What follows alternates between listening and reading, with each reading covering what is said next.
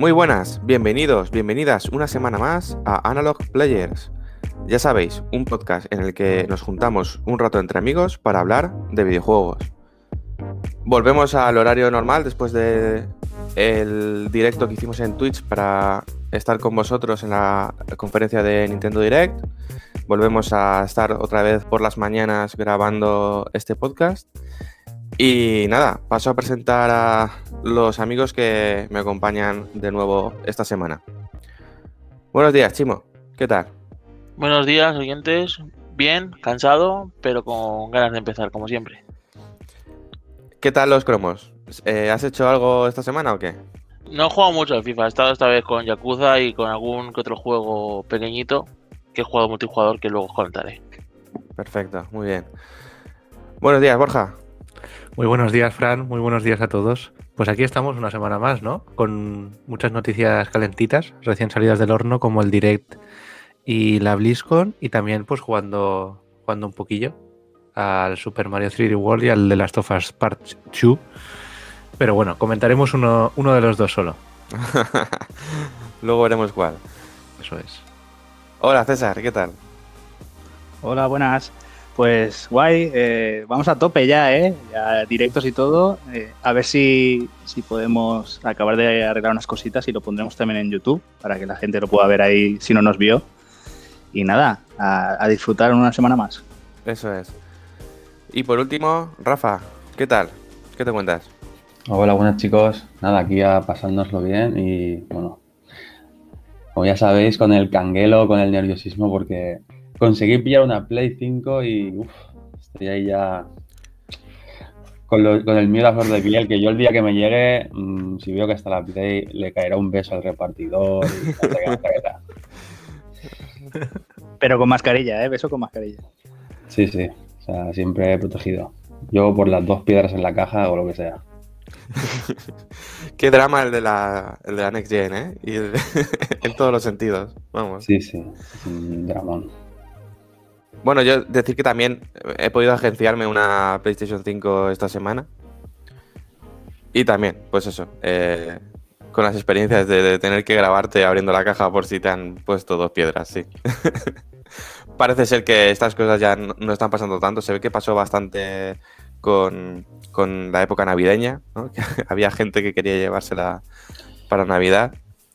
Pero parece que, por lo que tengo entendido, ya la cosa se va normalizando, por lo menos en lo que es que recibas lo que has pedido, ¿no? Esperemos, esperemos que mi repartidor ya tenga la Play. Ya, ya nos contarás la semana que viene, a ver. En Sí, principio- un ratillo. Dos en principio tienes- o tres. Ah, dos semanas o tres. Yo pensaba que la semana que viene. no, antes del 12 de marzo, o sea, aún quedará. Ah, vale. Espero que se adelante. Nos, nos para irás jugar. comentando. Para jugar Sí, a sí. nada, pero sí está bien. Bueno, No, en verdad tengo muchas Ah. cosas que quiero jugar ahí, ¿eh?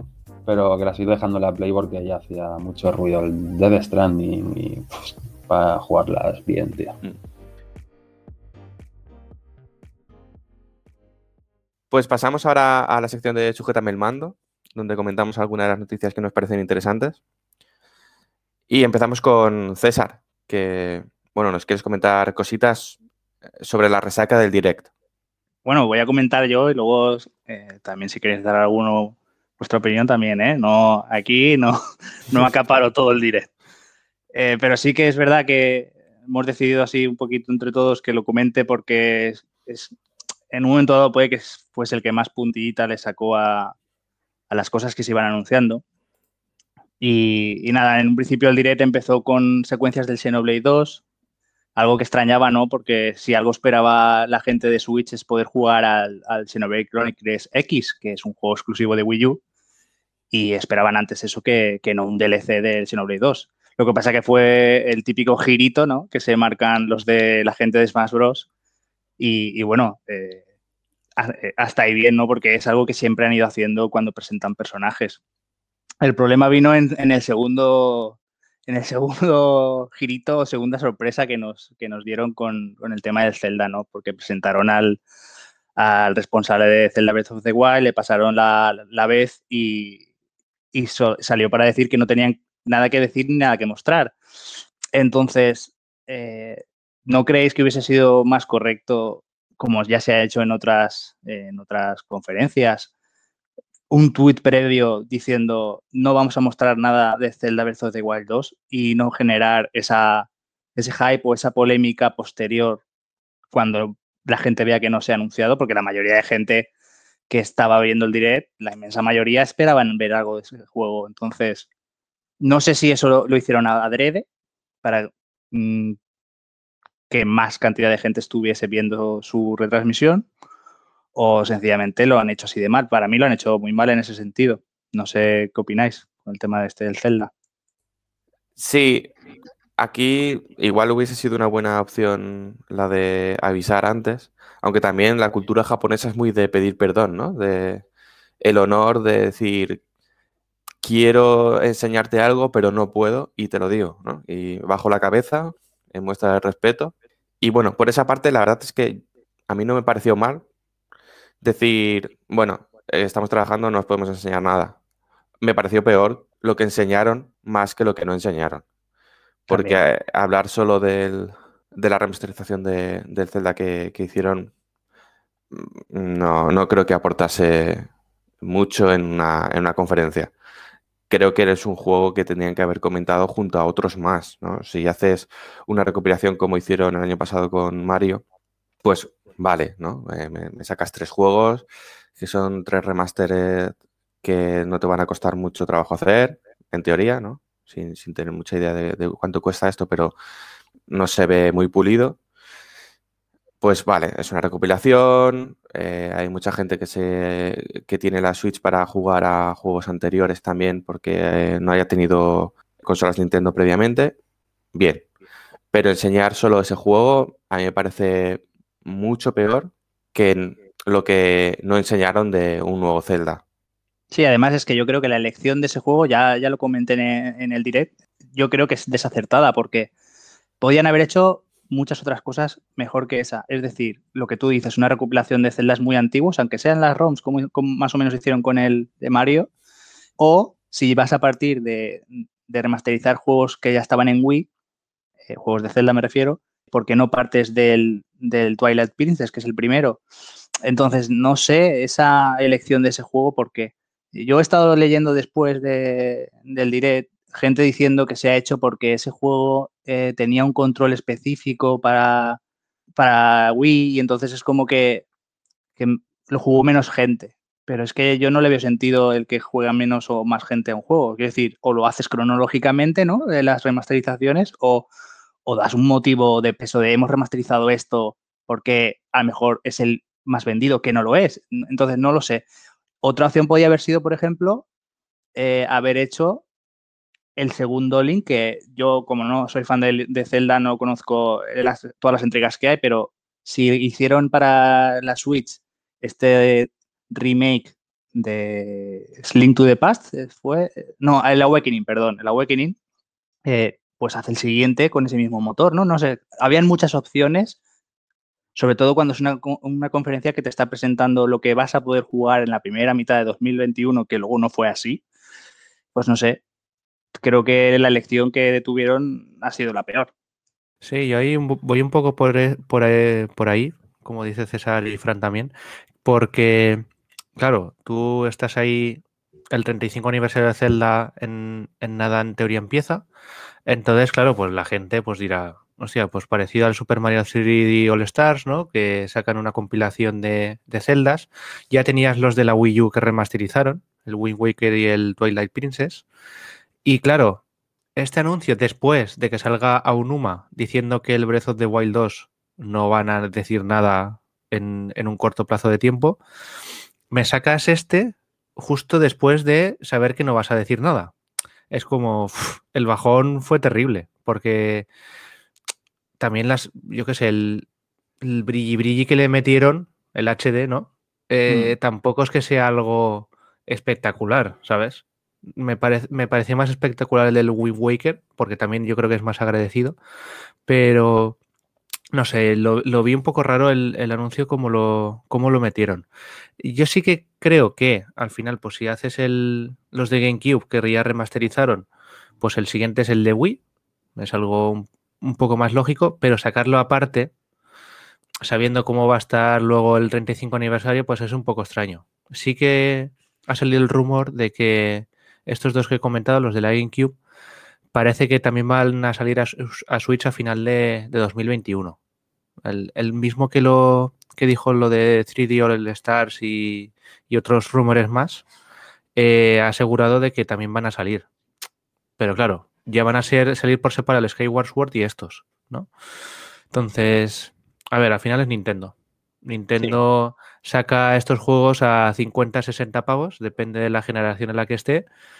Y, y, lo hizo la anterior con Wii U y lo ha hecho con esta. Y sabe que va a vender por un tubo. Este Zelda a lo mejor un poco menos, ¿no? Porque es un poco menos conocido, pero ahora mismo todos los juegos de Switch que salen venden, pero a casco porro. Entonces, están tranquilos. Sacan un juego, le cambian el, control porque solamente va con el, con el ¿no? El Wii. Lo adaptan, le meten una subida de resolución, a lo mejor algún añadido y con eso te lo venden a precio completo y ya está, ¿sabes? Entonces, un bajón fue el momento en el decirlo, porque yo creo que es totalmente innecesario decir esto cuando en teoría retrasa la información del, del Breath of the Wild 2, pero tampoco me sorprende. Ya visto con un poco de perspectiva, pues es algo que, que ellos hacen y, y, tienen éxito y van a continuar así. Sí, efectivamente, es la perspectiva que ellos tienen porque hace ya muchos años que, que van haciendo este tipo de movimientos y yo antes sí que era pues un poco, un poco de, enfadarme, ¿no? De, lo típico que se dice, ¿no? De que a ver si se pega un tortazo en ventas o que le pase algo malo, un toque de atención como le pasó a, con Wii U, ¿no? Eh, pero es que al final te das cuenta de que, de que cuando un producto funciona eh, y se considera un éxito es porque la gente lo compra, no es al revés. Entonces, ellos hacen las cosas como, como les gusta, les funciona, hay mucha gente aplaudiendo tras el direct, yo he visto mucha gente contenta con el direct, entonces al final es pues eso, eh, sí, me, me, quedo con sensación de rechazo hacia lo que he visto, pero es que es lo que les funciona. Y ya digo, les funciona porque por la gente, los compradores. No, es, no nos han vendido cartones y nos han vendido remasters sin trabajar y, y lo seguirán haciendo mientras, mientras les vaya bien. Pero bueno, vamos a ir a lo bueno, porque sí, el directo tuvo bastantes cosas buenas hay un, hay un juego anunciado de Square Enix con bastante buena pinta, que es el Project Triangle. No sé sabe si será, si será el título final o qué. Es un juego que la verdad que está bastante en pañales, pero yo he probado la demo y se ve muy bien. Eh, es una mezcla, el estilo visual de Octopath Traveler, los efectos y las fuentes de los numeritos y de las, y de las conversaciones es eh, muy Final Fantasy Tactics. Y, y, hay, y el tema social, los parones entre batalla y exploración, eh, es, tienen un poco de toque de Three Houses. Entonces yo creo que es una mezcla muy buena de los elementos mm. y veremos, veremos cómo cuaja. Yo, bueno, como digo, he probado la demo, pero aunque la demo te advierte de que es algo muy, muy alfa, ¿no? Y, y que te va a dejar jugar en dos momentos concretos, eh, que al leer ese mensaje piensas, vale, entonces me van a poner aquí una batalla chula y a lo mejor un escenario chulo. Pues os puedo decir que te puedes tirar perfectamente 20 minutos eh, de texto entre cinemática y conversaciones de, de, los personajes. No lo estoy diciendo como algo negativo, estoy diciendo porque a lo mejor para que la gente tenga una primera toma de contacto con el juego, creo que no es lo mejor para llegar al, al, al grueso de, de los usuarios, pero a mí, como me gusta Final Fantasy Tactics y otros RPGs que hablas mucho, a mí me ha gustado. Pero es una alfa muy alfa, está en castellano, eso me ha sorprendido. o sea, ya está traducida y demás, se ve muy, muy bien. Entonces, lo de alfa entiendo que será a nivel de conceptos o que retocarán cosas de las batallas o incluso de, de los controles, ya veremos. Pero se ve muy bien y se mueve muy bien.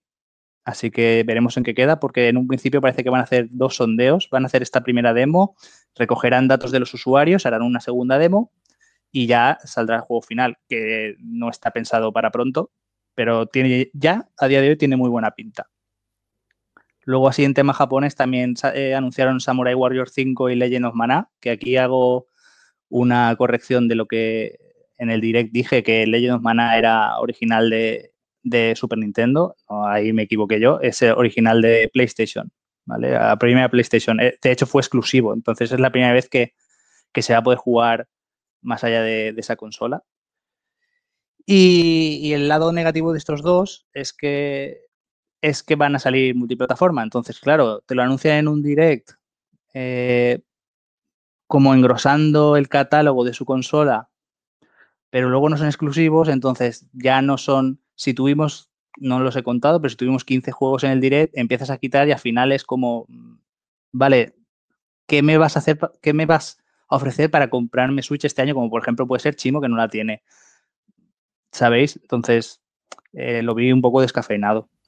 Y, poco más del direct. Sí que se anunció la, edición física del, de Hades, ¿no? Que mucha gente lo estaba esperando eh, y mucha otra no se pudo esperar y ya lo compró digital. Pero, por ejemplo, a mí eh, me, han hecho un favor. Yo soy, siempre soy de esperar para tener los juegos físicos ahí en mi estantería y, el 19 de marzo llega a tiendas y, caerá seguro. No vimos nada de Pokémon, lo que pasa es que ya me dijisteis que va a haber uno, un, un direct de Pokémon exclusivo. Y Monster Hunter Stories 2 no se mostró porque, claro, ahora hay que, ahora hay que, es, hay que darle paso a Rise y luego ya se hablará de Stories 2, que también se ha anunciado que van a haber durante marzo tres eventos de Monster Hunter, así que no puedo poner pega ahí. Y la gran sorpresa que me llevé yo con el direct fue ya la confirmación de fecha, además muy cercanita a mi cumpleaños, de No More Heroes 3, por fin. Recomiendo a todo el mundo que no haya jugado a No More Heroes, si les gusta Devil May Cry sin ser tan exigente o complicado en los combos, las peleas son ese estilo, pero todo lo demás es muy bizarro. hay cosas muy graciosas, muy locas. De momentos estás dentro de una máquina tragaperras, en otro momento estás en una nave espacial. O sea, es muy loco. Puede asustar visualmente para la gente que busca un impacto grande a nivel de gráficos. Eh, si buscáis eso, no lo vais a encontrar en No More Heroes. No More Heroes es una saga que no tiene mucho budget, ¿no? O sea, no tiene mucho presupuesto detrás, pero los juegos eh, son muy buenos. Los recomiendo. Lo digo porque el 1 y el 2 ya lo tenéis disponibles y los podéis jugar hasta que, hasta que salga el 3. Eh, sí, yo la verdad es que estoy en, contigo en todo lo que has dicho, César. Eh, yo también he probado la, demo de, del juego de Square Enix y o sea, yo ahora mismo tengo con ese juego solo el hype por las nubes, pero solo con ese juego de todo lo que se mostró la otra noche. De hecho, por culpa de ese juego me ha reservado el Disgaea 6, del mono que tengo de, este tipo ya de juegos. o sea que, para que veáis cómo va. Pero sí, o sea, es que ya te digo, o sea, poco se está hablando del juego de zombies, ¿eh? o sea, Quería reservarlo hasta último momento, pero, joder. Pero, es que, bueno, pero hay que empezar a hablar ya del GOTI del año que viene. Hay que, hay que... Bueno, este sale de nada, ¿no? En marzo o abril creo que sale. Nada, ah, bueno, sí, para las próximas nominaciones de ahí tiene que estar. Eh, yo, de verdad, yo creo que el direct a partir de ese momento cayó en picado. De verdad. sí, sí, o sea, fue un fiasco. yo, la palabra fue mm, decepción y estafa. De una hora de direct, me enseñas juegos que ya han salido, ¿vale? Que si vas a sacar una edición física me parece muy bien, pero, tío, ya han salido esos juegos, no me los vendas como novedad o cosas que estoy deseando que salgan para, porque no sé, porque no las tiene nadie, son exclusivas tuyas y me sacas un plantas contra zombies. Sí, como el Silson, que podían haberlo sacado ya de una vez, que parece que, no vaya para adelante ese proyecto. Sí, yo muy a tope con el, con el Kojima hacendado. Pero bueno, de ese tema ya hablaremos. Sí, no, el, El tema sí que fue un poco bajón, pues lo que has comentado, Rafa. Pues anuncian el Samurai Warriors 5, tam- no es exclusivo. Anuncian el, el Ninja Gaiden Collection. Pues yo qué sé, es tal cual el 1, 2 y el 3, ¿no? Y son los Sigma. Bueno, que tampoco es exclusivo. que tampoco es exclusivo. Eh, luego, pues anuncian lo que el, pues el Plantas vs Zombies. El otro de EA, que no me acuerdo ni el nombre, porque es el, el Fortnite de EA, no sé. El de las bolas. Eh, Sí. pf, hubo ciertas cosas que dices, a ver, no me lo metas en un direct de 50 minutos, mételo en el Partner Showcase que hicieron durante el año pasado, ¿vale? Y tú ya sabes que esos juegos entran ahí. Pero aquí mete los exclusivos de Nintendo o los de terceras compañías o algo así más novedoso y no me pongas 50 minutos, con, con 30 sobra, ¿sabes? Y queda picadito y mejor. Y lo del Breath of the Wild 2, pues montalo de otra forma para que no se vea el Skyward Sword como hemos comentado, no sé. Y también al final, pues destacar que creo que no lo hemos comentado, el Splatoon 3. Sí, no lo he comentado porque no Mm. quería dejar una mala impresión Ah, de, ra- de rajar y rajar, pero sí, sí, comenta y Sí. si, y si hace falta.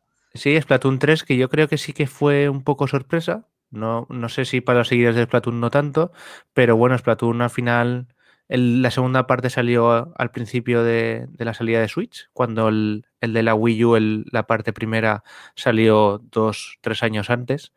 Y esta tercera parte, pues al final es un juego muy, muy exitoso en Japón, también es muy exitoso a nivel de, de marketing y es el que yo creo que le puede dar pues el empujón a la parte mitad final de, de la vida de la consola a nivel de online y tal. Pero sí que a mí eso me demuestra el Splatoon 3 que Switch tenemos vida para rato.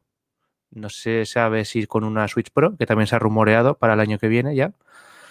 Y no sé, a ver, tiene buena pinta porque al final no juega ni a la primera y segunda parte y dices, pues mira, me espera la tercera y si veo que, que mola y que continúa con la senda que han ido haciendo hasta antes, pues no sé, es, es muy apetecible, la verdad.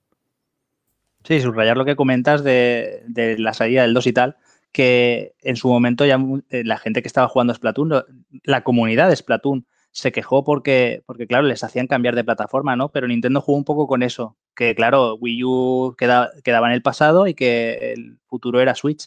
Y con eso sacaron Splatoon 2. Pero con este Splatoon 3, eso ya no, tiene no tiene el mismo peso. Quiero decir, Splatoon 2 es un juego que perfectamente puede funcionar con expansiones o pases de batalla o lo que sea. Quiero decir, es un juego que se puede ir ampliando. No hace falta dividir ahora la comunidad de es Sí. que yo no tengo Splatoon 3. ¿Vale? Pero aún así, yo lo que vi con Splatoon 3 es lo que vi en la conferencia de Sony con God of War. Es en plan de, vamos a trabajar en este juego. Porque mm, no lo esperéis para 2021 el Splatoon 3, entonces, ni el God of War. Entonces, yo lo vi como, vamos a daros otro Splatoon, pero esa introducción, que quien la vea, son dos minutazos que parece que, que el personaje está solo, ¿no? O sea, se ve a una Inklink eh, solitaria en un espacio abierto, caminando, co- con un arco, acompañado de una mascota, y dices, ostras, por fin van a hacer una versión de aventura de Splatoon, porque los diseños de Splatoon están muy chulos. Ya no los personajes en, sí, sino los, eh, eh, los escenarios por los que se mueven. Y, y al final, después de dos minutazos, sale el logo de Splatoon 3 y meten unos segundos de, de secuencias multijugador que además eh, se está rumoreando que los gráficos tienen como un efecto que a lo mejor les hace pensar que está corriendo en una Switch Pro, porque se ve, aparte que se ve muy nítido, se ve como, como una CGI, ¿no? Que está como procesada previamente. Se ve muy nítidos y con un efecto como de plastilina que en el 2 no tienen. Entonces están dudando de que, claro, como es un juego que está aún desarrollándose, de hecho ha salido una oferta de trabajo para hacer niveles del Splatoon 3, pues no se extrañe que cuando salga, ya no digo que se lance la Switch Pro cuando salga, pero es, es que ya existirá para cuando salga. Sí, yo, yo creo algo parecido. Eh, de hecho, eh, también iba, iba a comentar eh, lo- justo lo que acabas de decir sobre un poco ese toque, llámalo un poco más serio del tráiler o del teaser, ¿no? Al principio, hasta que salieron las escenas de, de multijugador. Esa referencia en el tren al viaje de Chihiro también. Mm. Igual plantean un modo aventura eh, algo más serio, sin ser aquí un, un God of War o un The Last of Us porque entiendo que esto va dirigido a todos los públicos y, no sé, algo más Ratchet and Clank o algo, o algo así, aparte del modo multijugador, eh, personalmente creo que, que le, vendría bastante bien a- al juego eh, meterle un componente para la gente que está más interesada en, en- en las partes de más narrativa, más aventurilla. Y con lo de 2022, pues pienso lo mismo. Aparte de que ya estamos paranoicos y viendo gráficos de Switch Pro, a lo mejor donde no los hay, pero creo que en 2022, cuando salga este juego, habrá una, una versión mejorada de Switch, que a lo mejor es el motivo por el cual le cambian el número, no lo sé. Yo creo que para lo que mostraron de Splatoon, un logo hubiera sobrado. Creo que demasiado tiempo para no mostrar casi nada. Además de que parecía un engaño al principio, ¿no? Como que, que iba a ser una nueva IP o, mejor dicho, una- un nuevo formato y al final no sabemos absolutamente nada. Y creo que lo principal es que el chasquido ha perdido magia. A mí lo de utilizar el chasquido para decir que no van a hacer, que no te van a mostrar algo que estás esperando. Y para venderte un juego que es un remaster sin, sin pulir o poco pulido a 60 euros, creo que, que se, puede resumir en el chasquido ha perdido magia. Y lo demás es que no me quiero extender mucho porque creo que lo habéis explicado bastante bien. Sí, a mí es que ya es lo que habéis dicho y, y siento volver a repetirme, pero es que Nintendo tenía mm, juegazos, en teoría, que mostró ya durante el año pasado con tráiler que salían este año 2021 y uno de ellos es el Shin Megami Tensei 5. O sea, si buscáis el tráiler de que se mostró, la fecha es 2021. O sea, yo no me puedo creer que, bueno, sí, que queda mucho tiempo, pero que no tengas nada, ni un nuevo tráiler, ni alguna mecánica de juego para enseñar mm, a finales de febrero. O sea, esto huele a retraso como siempre y yo mi resumen del Nintendo Direct es lo mejor que se enseñó, sin menospreciar, es el Mario Golf. O sea, si lo mejor que enseñas es el Mario Golf, mm, igual no has hecho, no lo has hecho tan bien con los juegos que vas a sacar.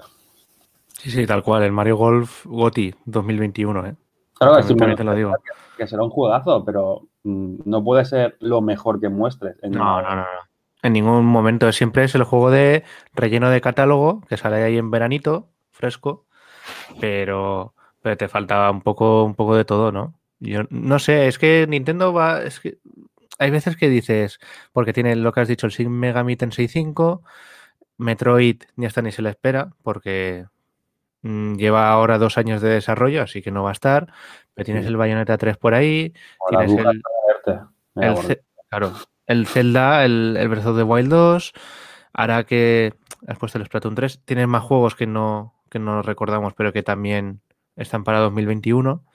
Y ya te digo, sí que falta mucha parte de la segunda mitad, porque ya te digo, bueno, el, Pokémon, seguramente el, el remake del Perla y Diamante va a salir este año fijo, si no sería una sorpresa.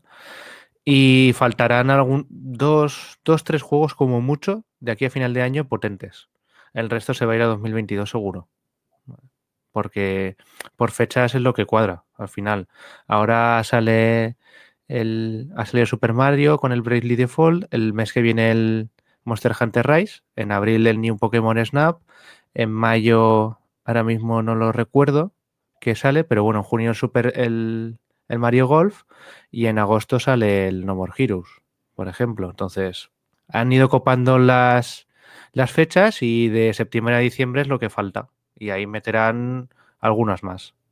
Por otro lado, quería decir que también es febrero, que puede ser que Nintendo se haya guardado alguna cosa para otros directs y que hayamos tenido más lanzamientos, que tal vez igual estábamos siendo un poco catastróficos sobre lo de este año, que igual tenemos más sorpresas.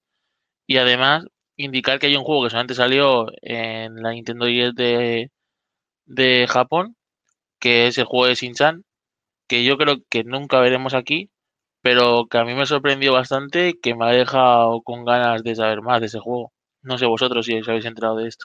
Sí, yo lo vi, lo vi gracias a ti que me lo, que me lo pasaste y la verdad es que tiene buena pinta en el sentido de que es un juego sin mucha pretensión más allá que entretener. Es un juego que parece ser que va a ser una historieta de un verano de Shin-Chan y que sale en verano, con lo cual para los niños y no tan niños japoneses, eh, vamos, eso es como cuando nosotros de peques íbamos con nuestros padres a la playa y nos comprábamos un cómic para leer ese verano, o, ¿sabes? Entonces yo creo que va a estar muy chulo. Mm, no todo tiene que ser historias ahí súper bien trabajadas y disparos y, juegos de 20 horas. Yo creo que yo creo que puede tener su público. A mí me interesa, desde luego. Yo soy bastante fan de, de, Shin-Chan. Me acuerdo que volvía pronto del instituto, siendo bastante mayor, para poderlo ver en, en la extinta Punt 2, aquí en Valencia, eh, que es la, que la segunda canal de la, televisión valenciana. Y lo que me gustaría saber si, si ese juego, si saliese aquí, también iba a tener parte de historia con, con todos los secundarios maravillosos de la serie, como el Ejército Escarlata, o las dependientes de la tienda de, cómics, que yo creo que no, que sería otro plan, ¿no? Sería más en, en, un pueblo con personajes más secundarios. Pero vamos, que como creo que nunca veremos este juego aquí ni traducido en inglés, va a ser imposible saberlo. El responsable, no sé si es el desarrollado, o sea, el director del equipo de desarrollo, no sé quién ha sido, pero sí que ha dicho que que le están llegando peticiones de fuera de, su país, ¿no? Y que, va a estudiar el poder sacarlo. O sea, que a lo mejor si lo traducen en inglés, como la Switch es region free, pues mira, en, última instancia lo podemos importar. Aunque no va a ser lo mismo, ¿no? Leer las coñas de Sinchan en inglés que leerlas en un castellano que además las adapten a, a lo que nos podría hacer gracia aquí en España, ¿no? Es que es el problema del juego es que necesita una traducción para que triunfe y aún así no creo que tenga el mercado suficiente para el, para el costo. Mm. Entonces va a ser muy difícil. Pero tampoco, sabemos la cantidad. No, no, vamos a, no vamos a tener los diálogos que teníamos cuando, cuando escuchábamos la serie ni, ni la forma de hablar. Entonces va a ser un poco distinto. Está claro, está claro, sí, sí. Pero bueno, también dependerá de la cantidad de texto, porque imagínate que tampoco tiene una cantidad de texto así muy loca y yo qué sé, a lo mejor Nintendo dice, venga, va, ¿qué vale esto? ¿Mil euros? sé, estoy divagando, pero quiero decir que yo creo que por lo menos en inglés lo podremos ver. Y, quiero, y quiero cerrar mis comentarios sobre el direct con algo que ha dicho Borja de, de lo del Mario, ¿no? De que es un juego, pues eso, para rellenar catálogo en veranito y tal. Y, comentar lo que, lo, que os, que os dije durante el direct, ¿no? Que a mí un juego de Mario ahora mismo me sobraba en el sentido de que creo que hay muchos juegos de Mario que alguien que se compra una Switch va a la tienda y, ve bastante variedad. Está el Car, está el 3D World, está... Quiero decir, Nintendo tiene Toad, por ejemplo, o tiene Kirby o incluso Wario. En 3DS salió un juego de Wario de minijuegos que estaba muy chulo. ¿Por qué no hacer algo así ahora en los tiempos que corren? Que no podemos salir y hacer lo que se pueda jugar tanto en casa como con amigos online. Y vamos, yo creo que, que eso triunfaría. Si triunfó el juego de los 50 y un juegos reunidos estos, Wario, mm, o incluso no pongas a Wario si no quieres, quieres tu imagen de Mario porque es la que vende, pues pon un, juego de minijuegos de Mario. Pero no, un, un Mario Golf que tendrá su público, pero mm, a mí me sobró muchísimo. Sí, no, sobra porque al final siempre, a ver, a lo mejor pues meten en modo historia y tal, y, pero es un juego de 6-7 para rellenar y ya está. Y no, yo creo que tampoco es necesario. Más en un direct en el que tampoco lo que hemos comentado no ha habido mucha cosa. Y, yo qué sé, un Wario, el famoso Wario Land 5, que no sale, no va a salir en la vida. Y yo qué sé, más juegos. El Captain Toad uno nuevo también se podría sacar, que yo creo que sí que estarán en desarrollo pero no sé, faltó algo más potente que un Mario Golf, por muy bien que esté. ¿eh? El nicho de juegos de golf, concretamente en Switch, se está abarrotando también. ¿eh? Hay mucho juego interesante con temática de golf. O que con la excusa de la mecánica del golf también. Aunque el mejor, el Neoturf Masters, ¿no? yo creo que ese. Qué grande, qué grande. Ese es el que más he jugado yo sin gustarme el golf. es que, es que hablando de juegos de golf, el Mario Golf de la GameCube es un jugazo absoluto, ¿eh? también te digo. Pasa que después al de la 3DS es ni fu ni fa, ¿no? Pero el de la GameCube, el Tour, creo que se llama, es un juegazo, ¿eh? Y, y si recupera este de la Switch el nuevo eso, pues bueno, será un juego disfrutable, la verdad. Pero bueno, el Neo Turf Master es el mejor. Pues eh, añadir a lo que ha dicho Fran de que hay juegos con, pues eso, ¿no? Que meten el golf como modo o como una mecánica del juego. Yo recuerdo que salió un indie que era como una especie de RPG, pero que te desplazabas por el mapa eh, golpeando, pues eso, ¿no? Jugando al golf. Eh, y, tuvo muy buenas críticas, yo no lo he probado. El Golf Story, ¿no? Creo que es. No lo sé, no lo recuerdo, pero vamos. Cuando salga Mario Golf, hace un de, de tipo de juego. Eh, pues hay material, ¿eh? Material. Te digo yo que sí. Muy bien, pues comentado ya el direct y creo que ya queda clara cuál es la opinión de Analog Players como conjunto. Borja nos trae alguna noticia bastante fresquita. Sí, Fran, pues ayer por la noche, última hora, eh, estamos grabando en sábado, esto se hizo el viernes por la tarde-noche, eh, se desarrolló la BlizzCon 2021 de forma online y se anunciaron, eh, y hubo varios anuncios, como por ejemplo el Diablo 2 Resurrected, que así lo llaman, a la, a la nueva versión de Diablo 2 que saldrá para todas las consolas de nueva generación y antigua, incluido Switch y también PC, con un guardado cruzado. Es decir, te puedes comprar más de una versión y se podrá guardar entre, entre sí y llevártelo de una parte a otra. Eh, también destacar que se anunció una nueva, una nueva clase del Diablo 4, la cuarta en concreto, que es la de Pícaro, pero no han dado más detalles de, de cuándo saldrá. Obviamente, si el Diablo 2 sale en 2021, antes de esa fecha no va a salir ni de coña el, Diablo 4. Así que hasta 2022 o incluso 2023 no, no lo veremos en, tiendas. Y luego también anunciaron nuevas, un nuevo modo del Hearthstone, el juego de cartas de Blizzard.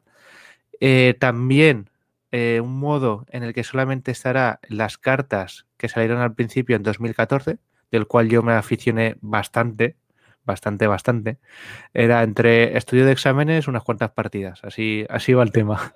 Y nada, el, es una expansión que saldrá dentro de poco. También incluirán 235 cartas nuevas, que aquí le interese, pues ahí tiene material. Y luego también eh, sacaron un nuevo tráiler tráiler del Overwatch 2, que, pero tampoco se sabe la fecha a la que saldrá. Este juego se anunció hace dos años, cuando Overwatch estaba mucho más fuerte, la verdad. Y, fue un anuncio sorprendente, porque al final Overwatch es un juego como servicio que estaba funcionando muy bien, pero, pero bueno, decidieron sacar el, 2 y, han anunciado eh, misiones y, mapas y más cosas. Y así fue un poco el, resumen. Yo creo que lo que más sorprendente, no, no por ello, bueno, lo más importante, pero no lo más sorprendente porque ya sabíamos, teníamos rumores de ellos, lo del Diablo 2, que sale este año, y yo creo que a mucha gente eso le gustará. Esperemos que no hagan un destrozo como el, Warcraft 3 y se adapte mejor a los, a los nuevos tiempos. No sé qué opináis de, la BlizzCon, si hay un juego que, que sí que os guste mucho como Diablo o eso, vamos comentando. No, sí, yo le tengo muchas ganas al Diablo, la verdad. Aún sigo jugando en, en la Switch, que es lo más cómodo, las temporadas del 3 conforme van saliendo, van a ir consiguiendo equipillo y tal. Y bueno, yo el que le tengo ganas, aunque según luego a saber cómo sale, es al, es al de móvil, por el tema de la comodidad, de ver si consiguen hacer un Diablo que en condiciones para jugar donde quieras y habrá que ver los, micro, los micropagos que le meten a ese, pero, pero bueno, ya veremos. Y no sé si lo has comentado, eh, ¿el Overwatch 2 se sabe algo más o...? No, todavía no tiene fecha de lanzamiento. En principio yo creo que era para este 2021, pero la verdad es que no, no, han anunciado nada, nada. Bueno, sí que más, más mapas, ¿no? Eh, Luego el entorno este de misiones, que es lo que no estaba, creo que en el 1. Pero, pero no han dicho, no han dicho nada más, ni cómo será la transición entre el 1 y el 2, porque sí que dijeron que los mapas y los modos sí que se compartían, pero lo que es ciertas cosas del 2 no estarían en el 1, un poco raro, ¿vale? Que sería, sería lo que aún no se sabe exactamente qué va a ser, ¿vale?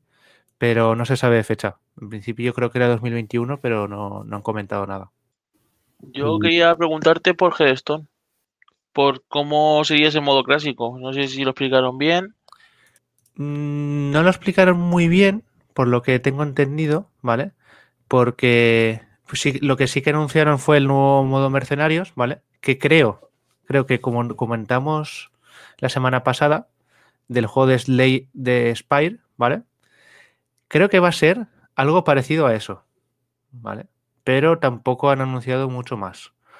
Y luego el formato clásico eh, es en vez de. Hay como otros dos modos, tampoco hace tiempo que no juego, pero solamente van a ser las cartas, la colección que hubo en el momento de salida, ¿vale? Es decir, creo que tienes eh, dos colecciones ahora, ¿no? De cartas, una estándar y otra salvaje, y, y tiene su, pues, sus cartas, ¿no? Entonces van a añadir esta tercera, que es la clásica, y solamente va a tener las cartas del principio, ¿vale?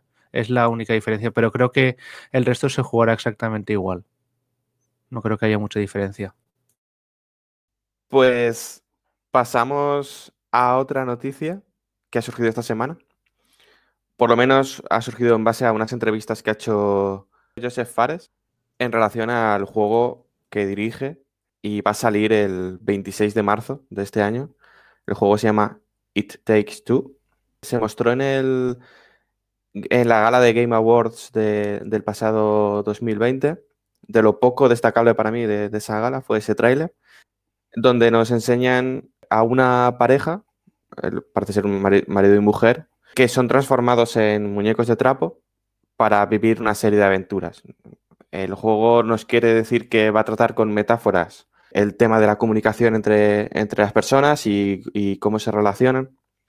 Y bueno, Fares ha estado dando entrevistas en los últimos días, pues comentando algunas cosas con su particular estilo de, de hablar y de cómo ve las cosas. No sé si conocéis eh, al, al personaje, pero a mí me hace, me hace bastante gracia por, por la forma en la que habla y porque es como un radical libre dentro del mundo de los videojuegos. Es un, es un hombre que viene del cine, no sé si como director frustrado o, eh, lo intentó mucho en el cine y no, ha podido y, ha visto en el mundo del videojuego algún filón, pero sí que es verdad que personaje aparte creo que aporta ideas que son muy interesantes. Yo le, he visto hablar sobre que los jugadores no terminan los juegos, lo cual él siempre comenta que teniendo una mentalidad de cine, no entiende como que un 50% de los jugadores terminen un juego sea un, un éxito, porque normalmente el porcentaje está entre el 30 y el 40, ¿no?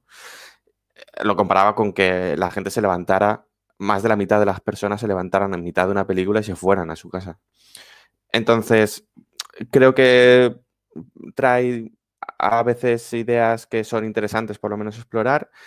Tiene un par de juegos ya en, eh, que se pueden eh, jugar en, en consolas y en, PC, que son Brothers a Tale of Two Sons, una aventurita bastante emotiva eh, sobre la, historia de dos hermanos, donde la- una de las características mecánicamente jugables era que con cada stick manejabas los movimientos de uno de los hermanos y los podías mover a la vez. También tiene el juego de A Way Out, ¿no? que trata también de eh, pues dos hermanos que quieren o se tienen que fugar de la, de, de la prisión donde están retenidos. Siempre con el cooperativo en mente y con, con poder jugar en, pantalla, en la misma pantalla en local, pues It Takes Two tiene más o menos esta misma intención. Sale para plataformas de PlayStation, Xbox y PC. No va a salir para Switch, según Fares, porque no son capaces de, implementar lo que quieren hacer en Switch. Además de que también está pensado en que se juegue en pantalla partida. Él ya ha reconocido que les cuesta mucho que vaya en pantalla, en pantalla partida con la actual con la generación de PlayStation 4 y Xbox One. Y dice que en Switch es imposible, que literalmente todas las mierdas que sacan en pantalla no las pueden sacar en Switch. El juego tendrá unas 14-15 horas de, duración, lo cual es considerablemente más largo que los, que los anteriores. Joseph Fares in- indica que habrá mucho que descubrir, que no va a ser un juego to- totalmente centrado en la narrativa, sino centrado en lo que una serie de minijuegos van a trasladar a la relación de, las, de, los jugadores. ¿no? Eh, ha comentado que habrá unos 25 minijuegos repartidos por todo el mundo en los que su intención es que el jugador intente descubrir todo lo posible a lo largo de, la partida. También muy enfocado al juego en cooperativo local. Y una de las declaraciones que ha sido pues llevada a los titulares esta semana ha sido que está tan convencido de que es divertido que eh, directamente él le da mil dólares a aquel jugador que le diga con total sinceridad que no sea divertido jugando a, su juego. No sé qué opináis de, este juego, ¿os llama la atención? A mí me llama la atención, yo probé el Brothers, me gustó. El Way Out no lo he jugado, pero me llama muchísimo la atención. Y este también. El caso es que la, persona en sí como tal, ¿no? De cómo se expresa y, y esto que acabas de comentar de que de que no entiende que la gente no acabe los juegos y lo ha comparado con el mundo del cine, pues bueno, es su opinión, como la que yo voy a dar, que es la mía. Y creo que no son, no son ámbitos que se pueden comparar. Si yo tengo que, llegar al final de un juego para saber si me ha gustado el juego, para mí ya no es un buen juego. O sea, si, si tengo que, si un juego de 10 horas tengo que llegar a las últimas dos horas para saber si el juego me ha gustado o no, y me ha aburrido o no me ha gustado ocho primeras horas, pues no, ¿sabes? No, no, no entiendo esas declaraciones. Y lo que dice el cine, bueno, tampoco entiendo que me tenga que comer dos horas de película para que en los últimos 15 minutos me estalle la cabeza y en la otra hora y tres cuartos me haya casi dormido. Así que bueno, e-, esa es su opinión y, esta es la mía. El juego me parece interesante y creo que sí que va a salir un buen juego, pero yo no sé si él es el, que está, es el CEO, no sé si es el, la máxima eh, ponencia en, el, en el producto, pero si es así, yo creo que puedes venderlo o promocionarlo de formas diferentes. No hace falta que, que asegures que te vas a divertir 100%. A mí me gusta más cuando un producto aparece al mercado, ya no digo los tapados, porque los tapados es una lástima porque casi no tienen ventas, aunque son juegazos. Me refiero a esos juegos que sí que se espera de ellos, no se les da mucho bombo y, acaban resultando lo que, lo que parecían que son juegazos. Porque es como, aquí tienes mi producto, sé que te vas a divertir. No hace falta que, el hombre aparezca vendiendo la, moto, ¿no? O, vendiendo la piel del oso antes de cazarlo. Entonces, a ti te gusta la forma de ser de él. Yo entiendo que la mayoría de eso será de cachondeo, quiero pensar. Por, no sé, por, comunicarse un poco con la comunidad, ¿no? Y, y que se hable del juego y que realmente en persona no será 100% lo que se ve en las redes, vamos, entiendo yo. Ni idea. A, mí me hace gracia. No sé. Eh, me hace gracia de vez en cuando escucharlo porque, porque es un poco disparatado, ¿no? Y, bueno, como, como meme, a mí me funciona. Y creo que si no fuera por él y por la forma que tiene de comunicarse con los medios, este juego sería un tapado.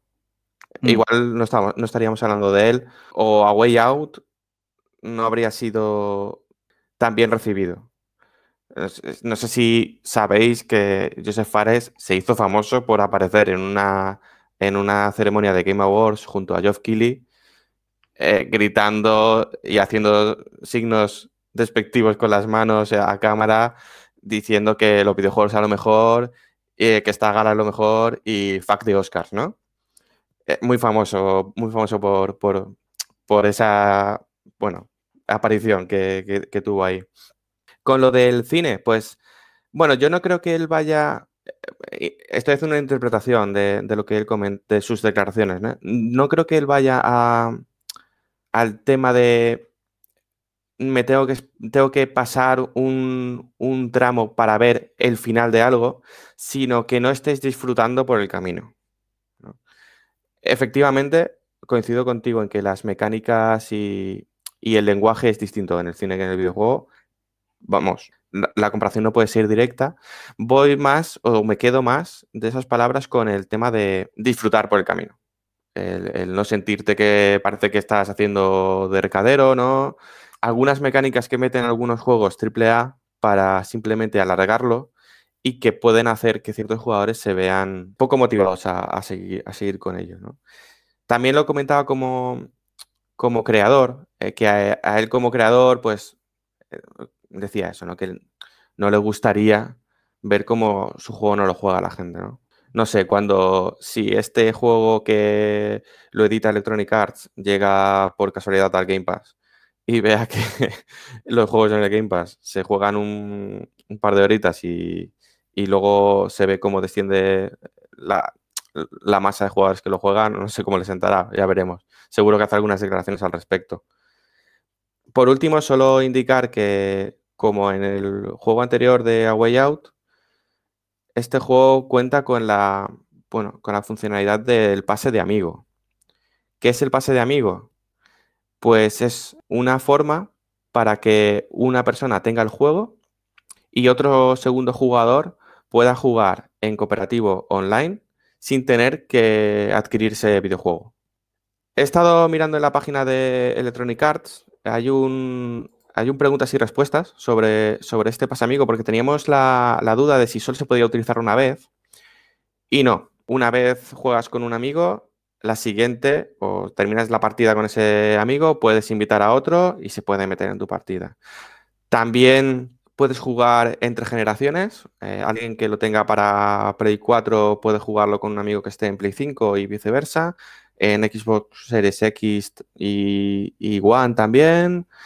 Eh, no así en PC, que eso va por Steam, por el sistema de compartir partidas de, Steam.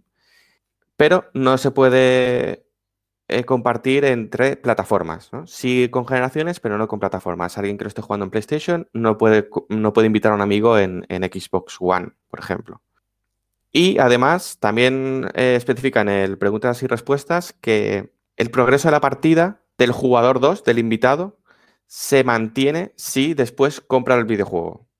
Es decir, todo el progreso que haya hecho en, en una partida se traslada a su consola cuando, si por una de aquellas eh, se, se hace con una copia del juego y, y, quiere seguir la partida.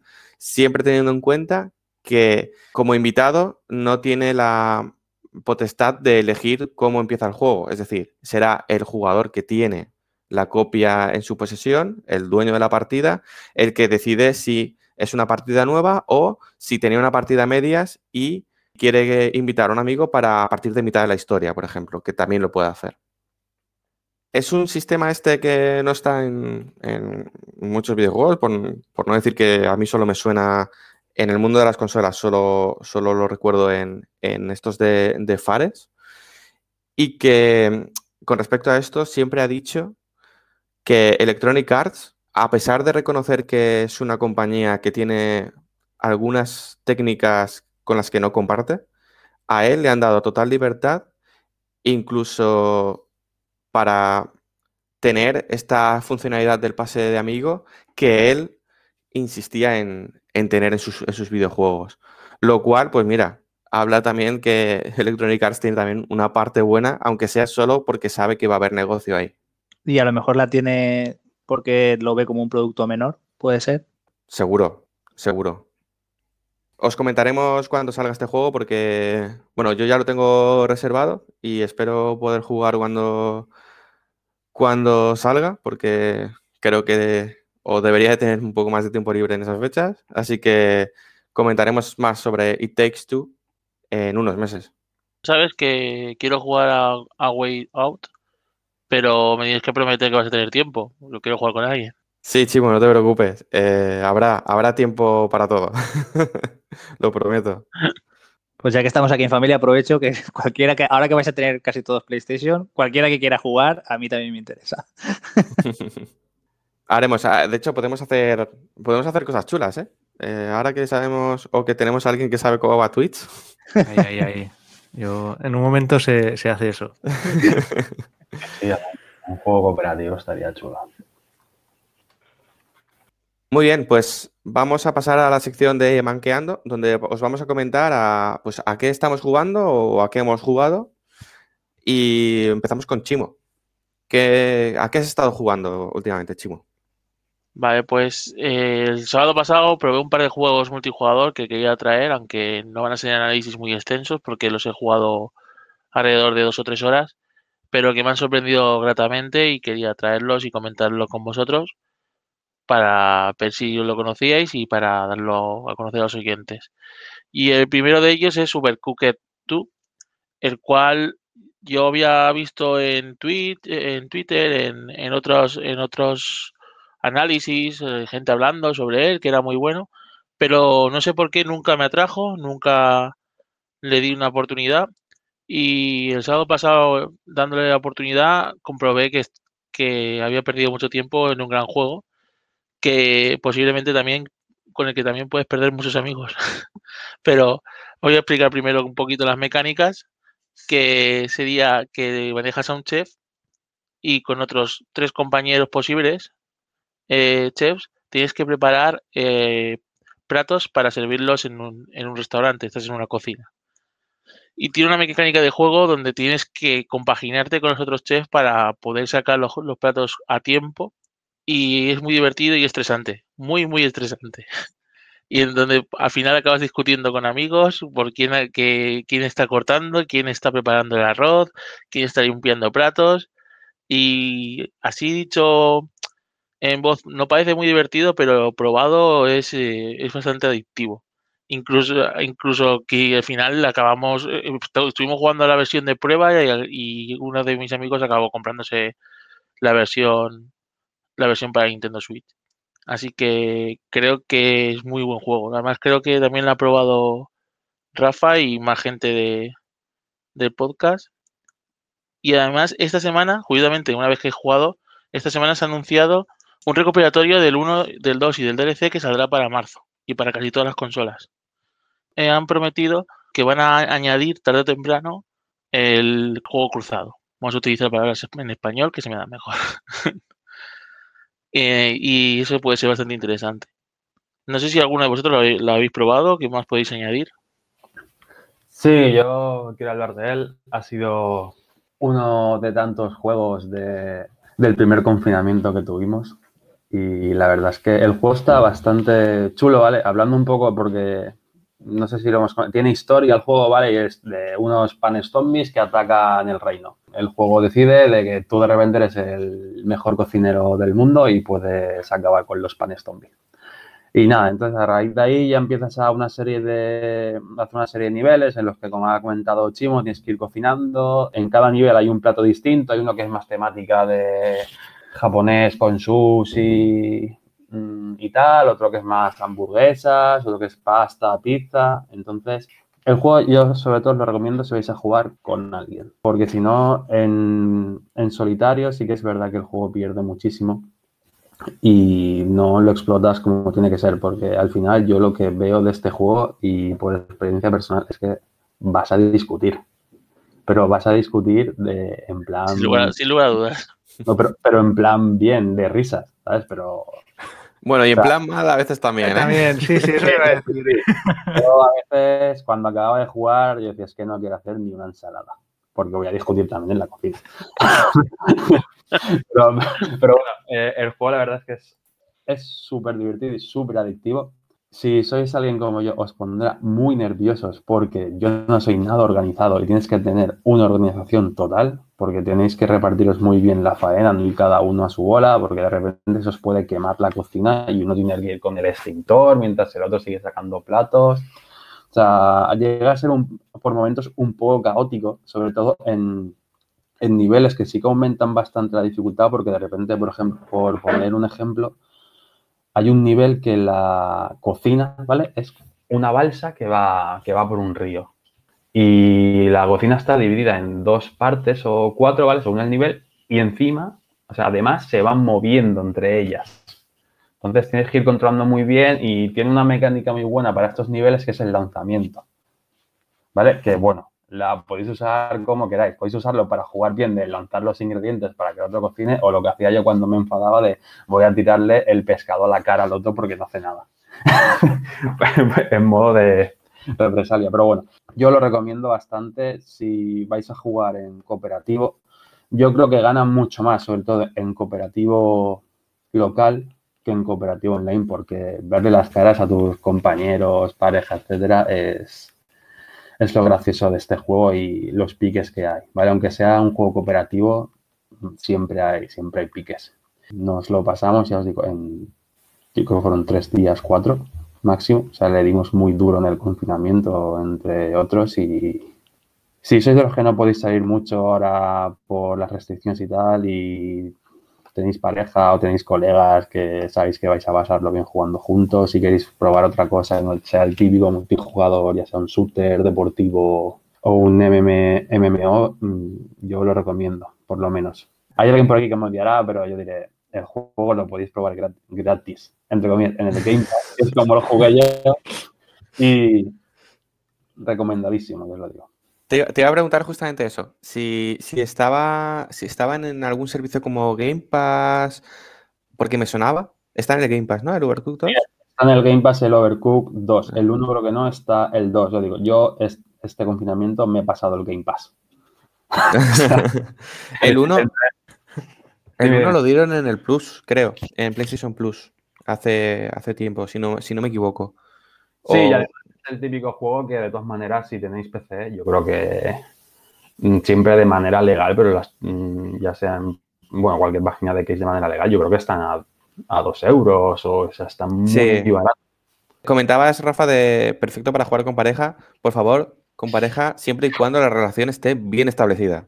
Sí, sí, claro, claro. Tú piensas que no podías salir de casa, entonces si estabas mal ahí ya estaba. Meses estables para la relación, por favor antes de jugar a esto. Estaba que viene al, viene al pelo en el juego, estaba ya todo el pescado vendido. Así que no hay, mucho más que, que comentar. No, pero mm, jugarlo. Mm, yo que a mi pareja también le mola jugar, que hemos jugado el Battletoads, todo lo que ha salido, el State of Rage y todo lo que ha salido. El Overcook es de los que hemos jugado mucho este, este confinamiento. Solo destacar que que me gustó muchísimo, pero que el nivel de dificultad, no sé si pusiera porque era el 2, y subía enseguida. O sea, a partir de la pantalla 5 o 6, no me acuerdo muy bien, ya teníamos que planificarnos mucho porque la primera era, una primera intentona para ver de qué iba la, misión. Porque ya te habían añadido un, un plato donde te, primero tenías que poner un arroz o, preparar un pescado de tal manera o utilizar una batidora y que enseguida eh, había que planificarlo todo. O sea, no sé si estaba mejor balanceado el 1 o, no. El 1 sí que no lo jugué, pero sí que es verdad lo que comentas, que el nivel de dificultad sí que se nota y lo que dices, incluso jugando en cooperativo. Pero claro, ya depende también de lo que consigáis, lo que consiga cada, cada uno organizarse con el resto. Porque sí que es verdad que cuando nosotros lo jugamos, hay niveles que nos costaban muchísimo jugando los dos y luego cuando, cuando jugaba ella sola, pues se lo pasaba. Entonces aquí ya podéis ver quién era el desastre, el lastre del juego. A ver, que esta sección se llama manqueando por alguna razón. Claro, claro. O sea, yo, yo a tope con el manqueo. historias, es historias reales. yo quería responder a la duda que tenía Chimo sobre la dificultad. Bueno, él ha visto lo de la dificultad, cualquiera que juegue al Overcooked 2 lo va a notar. Eh, yo voy a responder a la duda de, si en el 1 era así. Si alguien está escuchando esto y quiere probar la saga, tiene que tener en cuenta que una de las mayores diferencias que hay entre los dos es que en el segundo eh, puedes lanzar los objetos y en el primero no. Hmm. Lo digo porque si jugáis al 2 y os acostumbráis a esto, eh, luego jugar al 1 es, un verdadero caos. Porque te falta, te falta dinamismo, te falta esa comodidad. Pero si queréis jugar a un Overcook por primera vez y tenéis un poco de reparo en plan de si va a ser muy difícil y demás, recomiendo encarecidamente el 1. El 1 tiene una curva de dificultad ya no, ya no más larga, sino que además es más, más, más bajita, no es menos pronunciada. Es decir, se vuelve difícil mucho más tarde y no, no tan difícil como el 2. El 2 se mueve, se, enseguida eh, te exige que sepas jugar, cosa que para parte del público que está destinado a estos, juegos, que es eh, gente que normalmente o no le gustan los videojuegos o juega poco y dices, venga, va, échate una partida que te va a gustar, pues a lo mejor el 2 es demasiado exigente, demasiado pronto. Como han dicho, en nivel 5 o así ya hay escenarios partidos con, que se van moviendo o en mitad de una carretera dos coches cada uno encima de un camión que se van a diferentes alturas. O sea, es mucho más complicado. Recomiendo para todos aquellos que quieran eh, probarlo y tenerlo como party game, ¿no? Para pues cuando venga gente o para jugar con en un momento dado con la pareja o con alguien que no esté más acostumbrado, recomiendo el 1. Que, por cierto, que creo que no he dicho el nombre del recopilatorio. All You Can Eat. Va a ser el nombre del recopilatorio para finales de marzo. Para si alguno lo quiera buscar. A todas las broncas que te puedas comer. si lo probáis y os gusta, hay otro, hay otro juego que está bastante bien también, que es del mismo rollo, que también lo probé, que es el Moving Out. Muy parecido, ¿vale? Pero ahora es una empresa de mudanzas. Entonces ya cambia un poco también la dinámica de que, claro, tenéis que coordinaros para llevar muebles que pesan entre dos, porque si no, no los podéis llevar. Mm, Está bastante entretenido y es un poco caótico porque yo he sacado muebles, rollo un sofá de la casa al camión rompiendo la ventana, lanzándolo. Entonces, mm, tiene posibilidades para ser otro juego muy divertido para si lo explotáis bastante. Si os gusta este tipo de juegos, claro. Sí, ese de lo recomiendo. Ese además tiene, tiene sus misiones y demás. Es, es- y, y no es tan, tan previsto de a la batalla entre los jugadores. Es más Mm. amigable, yo se lo recomiendo. Muy bien, pues mm, manquear, manquear, creo que también ha manqueado Borja últimamente. ¿Con qué, con qué has manqueado, Borja? Sí, pues he manqueado un poquillo con el Super Mario 3D World eh, plus Bowser's Fury. El nombre es un poquito corto, me han dicho. y nada, eh, me llegó el, el viernes de la semana pasada por la tarde y desde ese momento le he ido metiendo caña. He jugado menos de lo que me hubiese gustado, pero sí que bueno, puedo hacer un- una breve recomendación, análisis de lo que, de lo que es el juego. Y para contextualizar un poco brevemente, pues es un juego que salió para la Wii U en 2013 y fue un juego que tuvo muy buenas críticas, la verdad. No vendió mucho, pues debido a la, situación de la consola, de que no vendía en, ninguna, en ningún territorio.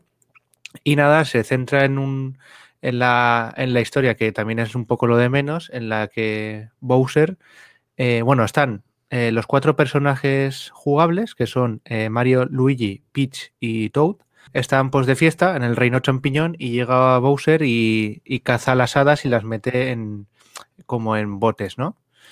Entonces las encapsula y lo que tienes que hacer es en cada mundo del juego ir desencapsulando a, a estas hadas, ¿vale? Para liberarlas. El sistema de, diseño de, de niveles es como el Super Mario World, o, o los de los New Super Mario Bros. En los que, bueno, tienes, eh, por ejemplo, el mundo 1 y tiene una serie de fases y de fases extra. También a mitad tiene una fase de jefe del medio jefe, ¿no? Semijefe que le puedes llamar. Y luego al final de cada mundo, pues tienes el, el, el jefe del mundo, pues ambientado en un poco lo que es el es Bowser o los sus secuaces. A medida que vas, pues vas eh, abriendo camino, eh, pues vas pasando de, de, mundos, eso no tiene ningún misterio, y, y lo, en lo que se trata es de, eh, tienes que capturar, tienes un máximo de tres estrellas verdes y luego un sello que son los coleccionables de cada, de cada nivel. Como extra tienes eh, los, los niveles de Toad, que luego se convirtió en el juego Captain Toad Treasure Tracker, creo que es. En esos niveles consigues solo las estrellas verdes si capturas las 5 de cada nivel. Y si, si, no lo recordáis, pero bueno, es un, es un, es un diseño isométrico en el que pues, eh, Toad no puede saltar en ningún momento y tienes que ir pues eh, analizando todo el mapa para poder encontrar el camino para encontrar todas las estrellas. Y bueno, eso sería un poco el, lo que es el, resumen del juego. En los cuatro personajes, pues tienes Mario, que es el, el personaje clásico, en el que pues, salta como es habitualmente y, y todo eso. Y luego puedes eh, coger, como he comentado antes, a Luigi, que es un poco más alto. Entonces, su caída también es un poco más lenta y su movimiento. Luego tienes a Peach, que se mantiene más tiempo en el aire. Y luego tienes a Toad que es más rápido, pero también, como es un taponcete, pues, pues salta menos. Eh, la cabeza es como que le viene grande. Y entonces, pues nada, eh, puedes ir combinando esos personajes o jugar siempre con Mario. Yo casi siempre he jugado con Mario, salvo para probar un poco el resto. Y luego también tienes la opción de jugar a cooperativo, que yo creo que es la, clave del juego y, aún se podría disfrutar más, ¿vale? No he tenido opción de, de, jugarlo cooperativo, ni en local ni en online. Y bueno, que en este caso también se añade el online. Y vamos, yo creo que es una de las claves, aparte de jugarlo solo. Lo que es el, juego base en sí, el que salió únicamente en Wii U, la verdad es que me parece que tiene un diseño exquisito de, fases. Cada fase es una historia completamente distinta. Tienes fases que son más, más reposadas, más lentas. Tienes fases en las que un, un power-up, por ejemplo, eh, la cereza, te multiplica el personaje, bueno, te dobla el personaje, es decir, bueno, te añade un personaje que sigue el mismo patrón de movimiento que estás utilizando, ¿no? Todos van al mismo tiempo. Por ejemplo, llega un momento en el que tienes a cuatro personajes iguales moviéndose al mismo tiempo y eso lo que te conlleva es poder llegar más alto en el mapa y conseguir una estrella verde, por ejemplo. Tienes al, Mario Gatete, que es el, protagonista del juego, Mario Felino, que puedes escalar por, las paredes y, o, arañarte lo que es en, alguna estructura. Tienes también pues el de fuego, que es el clásico. Tienes uno que es como el de los hermanos Martillo, pero con un, un frisbee, ¿no? Un boomerang y etcétera. Tienes una cantidad de power-ups bastante grande. Y todo eso, pues, vas prosiguiendo, prosiguiendo todas las fases eh, y desbloqueando los mundos. También para desbloquear ciertas fases, pues necesitas un número de estrellas. Aunque bueno, con lo que es el, transcurso normal, sin repetir ninguna fase, llegas, llegas sobradamente a desbloquear todas las fases. No tienes que repetir ninguna que se te ha quedado anteriormente, lo que sea, en, lo que sería la primera vuelta del juego. Y ese sería el, el, juego en sí. La verdad es que es un, ya te digo, el, diseño de niveles es, es, lo que yo creo que lo hace un gran videojuego.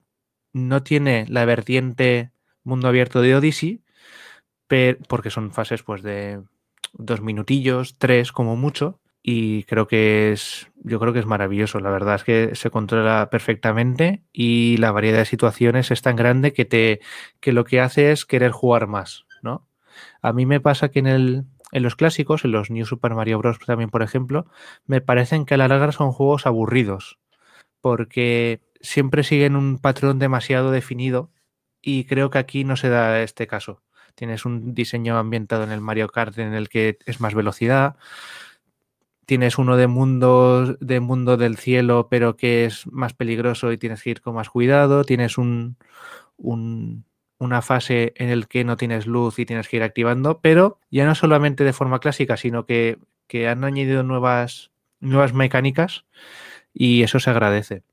También eh, destacar la diferencia con el de Wii U, que en la velocidad del movimiento de los personajes es mayor. Yo eso no, no, lo sabía, pero bueno, en comparativas ya lo dijeron. Y es que el juego de Wii U, el personaje se movía muy lento, muy lento. Yo creo que estamos acostumbrados a que Mario se, pues corra a una velocidad normal definida, ¿no? Y el, el de Wii es francamente lento. Entonces ha recuperado la velocidad de, Odyssey. A mí me recuerda eso, el, salto y, la velocidad que, tienen los personajes. También yo destacaría la, la música, no es orquestada en orquesta completa o orquesta reducida, pero sí que me gusta que también cada fase sea totalmente distinta y, yo creo que se engloba un, gran producto, la verdad. Y luego he jugado brevemente a la expansión del Bowser's Fury, que yo creo que también es un es el aliciente de este juego, más allá de que sea un, un remaster, ¿no?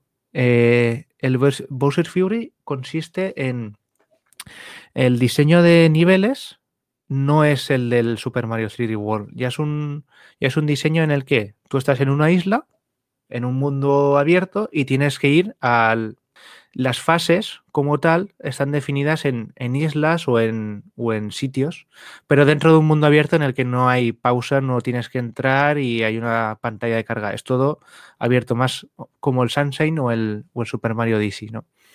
Y ahí lo que tienes que encontrar son eh, los, los, soles felinos, creo que se llama así, que están repartidos por cada isla del, mapa entero. Y a medida que vas encontrando los soles felinos, pues puedes ir desbloqueando cosas. Entonces, eso me recuerda a, la, al diseño de, de niveles del Super Mario Odyssey. El motor gráfico se mantiene al del 3D World, pero bueno, está, está un poco mejorado.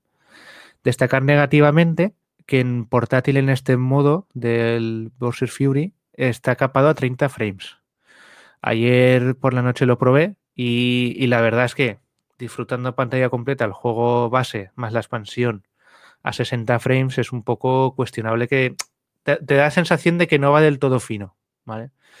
Pero bueno, en, pantalla, en la tele conectada con el dock eh, va, va muy bien y salvo alguna caída puntual cuando Bowser se aparece y, y llueve en el mismo momento, pero creo que es, el, es un buen aliciente para gente que no ha jugado al juego de Wii U y, y por lo que tengo entendido dura unas 3 horas y unas 5 horas si lo quieres completar. Eh, solamente lo he probado el principio y he conseguido algún sol felino y, no he podido jugar más allá de media horita. Pero bueno, para dar la idea de que es, un, es una expansión bastante diferente dentro de lo que es el, el juego y es de agradecer, la verdad. También destacar brevemente que en este caso el, lo que es el cooperativo es eh, máximo con otro personaje más, no, no es con cuatro como en el juego base, sino con dos, y es una ayuda puntual del Bowsy, del hijo de Bowser. Entonces está más orientado a lo que es el, el juego individual, y como he comentado, recuerda más a juegos como el, el Odyssey o el, incluso el Sunshine. Y nada, eh, lo que queráis ir comentando y os voy contestando. No sé qué, os ha parecido eh, que en, vídeos o, o si jugasteis al de Wii U. Yo te- quería preguntar, por el, como has hecho énfasis en el detalle de diseño de niveles, eh, yo uno de los problemas que tengo es eh, que a mí me gusta ser co- completista en los juegos y ya me pasaba en el New Super Mario Bros., en el, en el 3D Land que salió para 3DS, que a mí me gusta conseguir todas las estrellas de los mapas. Entonces, en este juego, cuando no puedes conseguir una estrella de un nivel, te toca repetir el nivel. Me explico. Hay niveles en los otros Marios que, que he dicho que, por ejemplo, la pantalla se va desplazando ¿no? automáticamente. Entonces, si no haces bien el salto concreto o si no llevas el traje concreto en ese momento, hay una moneda o una estrella que Sí. vas a perder, ¿vale? Entonces te va a tocar, ya la tienes localizada, entonces te va a tocar repetir el nivel solo para conseguir esa moneda o estrella que te habías dejado. ¿En este juego pasa eso o es más abierto como Odyssey y la dificultad de conseguir esa estrella o ese sol o esa moneda es en encontrarla? No, aquí, aquí sí que hay algunos niveles. Todos los niveles, tú, en algunos casos, sí que tienen desplazamiento. Por ejemplo, hay un nivel en el que se te vas moviendo y la cámara se va moviendo detrás, ¿no? Para llegar al castillo de Bowser. Ese tienes que volver atrás y la única forma de volver atrás es repetirlo. Sí. No, puede, no tienes el mundo abierto como el Odyssey en el que tú vas por ahí bambando, ¿no? Y puedes conseguirlo cuando lo has detectado. No, aquí es un diseño de niveles clásico y sí que, por ejemplo, tú lo ves y puedes volver atrás si la, lo que esa fase no tiene desplazamiento, pero si la fase tiene desplazamiento y no la, y no la pillas en el momento, tienes que repetir el nivel, sí. Mm. Una vez, una vez lo has, has recogido ya la estrella, por ejemplo, si te mata, no, no la has conseguido, no has conseguido todas, luego ya la tienes en el, Sí. en el casillero, ¿no? Pero sí que hay determinadas fases, también te diría que a lo mejor son cuatro de todas las que he, he jugado, en los que sí que tienes que volver a repetir sí o sí, no puedes volver atrás, ¿vale? Mm. Luego sí que a lo mejor hay algún caso que, aunque vuelvas atrás, si no tienes un power-up, eh, por ejemplo, tan pegado y en vez de tener el del gato ya no lo tienes, a lo mejor es indispensable que tengas el del gato o el del boomerang, ¿vale? Oye, también claro. el de la cereza, si eh, te, hay un casillero que pone cuatro y, sos tre- y sois tres, ¿no? Te han matado, te han golpeado una vez, pues ya no puedes conseguirlo, ¿vale? Y ya el power up no existe y, y tienes que volver a repetir el nivel, sí. Es una estructura más clásica, la verdad. ¿Y te gusta más ese, ese tipo o, o más mundo abierto como pudo ser también Sunshine? Fue un poco así. Es que, claro, el que sí. lleve 3D World en el nombre puede confundir, ¿no? Yo lo compré de salida para Wii U. Ahí Hmm. está precintado. Ostras. No- sí, porque eh, tenía muchísimos juegos como ahora y, y al final lo, lo, abandoné, lo abandoné y, y, nunca lo jugué. Pero claro, yo lo compré salida porque a mí eso de 3D Wall en el título, el Land de 3DS yo lo reventé, ¿vale? Le saqué todo, me encantó y entonces cuando salió el Wall yo ya me imaginaba pues por fin el juego de Mario que sería como, como la evolución de lo que había sido el, el, el de 64, ¿no? Pero en no. mundo abierto y bien hecho. ¿A ti qué estructura te gusta más? Yo que no, no, no he sido un jugador, un gran jugador de Mario, también he de decirlo. Este me gusta mucho, pero en, en el 3D World, ¿vale? Porque eh, ya te digo, en, en, el New Super Mario Bros., que yo juego al de la DS, al, al, de la Switch también al Deluxe, que es el de Wii, el de Wii U. Sí. Eh, los he jugado y el Super Mario Maker también, el 2. Me gusta este, pero por cómo está diseñado los niveles. Pero si el de elegir el Super Mario Odyssey me gustó, me gustó más, un poco más. Por esa sensación de que, bueno, tú estás en el mundo y, y vas consiguiendo conforme tú vas viendo o vas obteniendo recursos o tu habilidad, ¿no? Mm. Me gusta un poquito más ese, pero sí que es verdad que tal y como está diseñado el, el 3D Wall, me gusta muchísimo, ¿eh? la verdad. No sé si es por la cámara isométrica, pero creo que el ritmo que tiene y cómo está pensado te da un...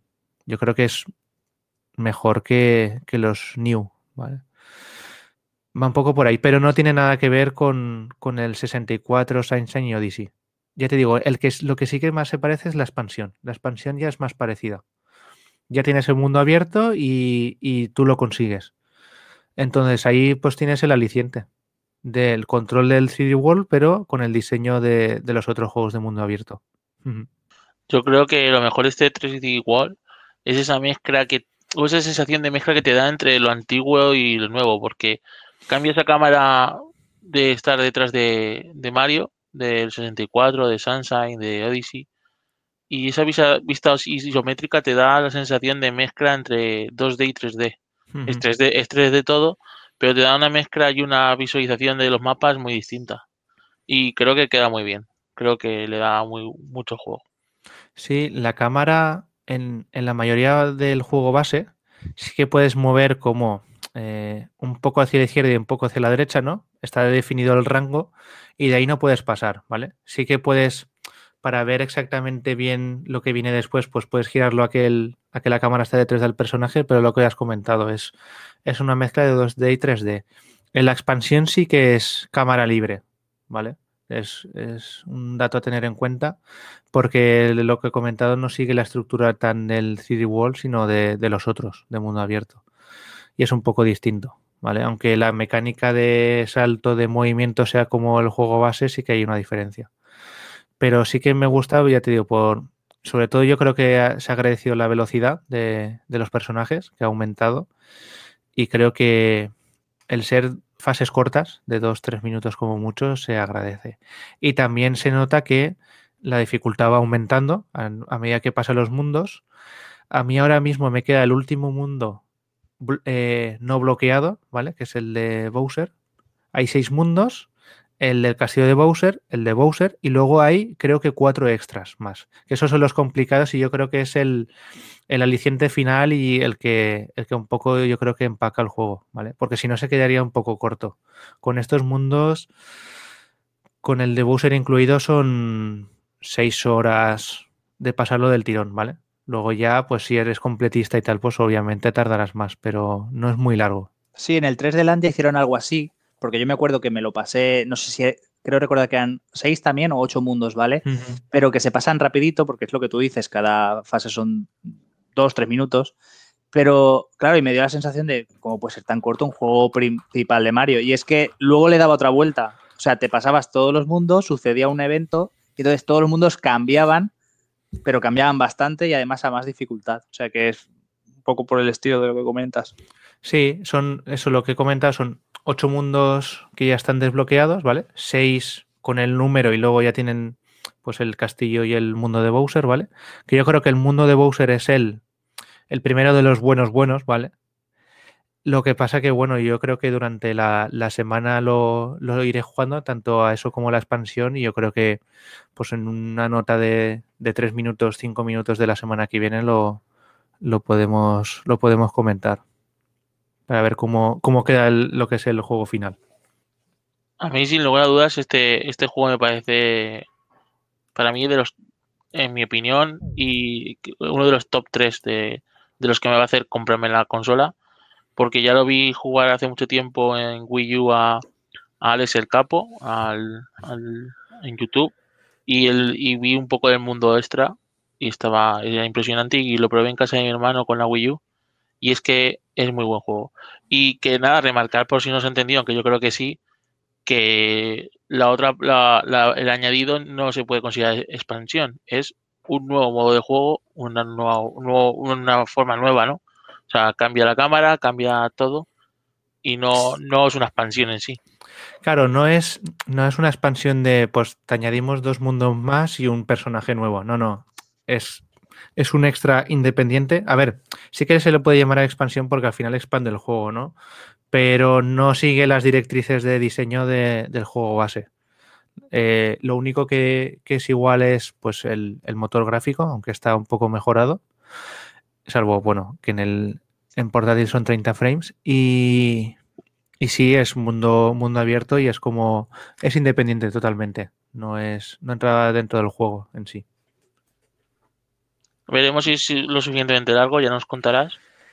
Pero a Sí. considerarlo como prueba de concepto, como juego independiente, que, que- él solo tendría la suficiente importancia para comprarlo.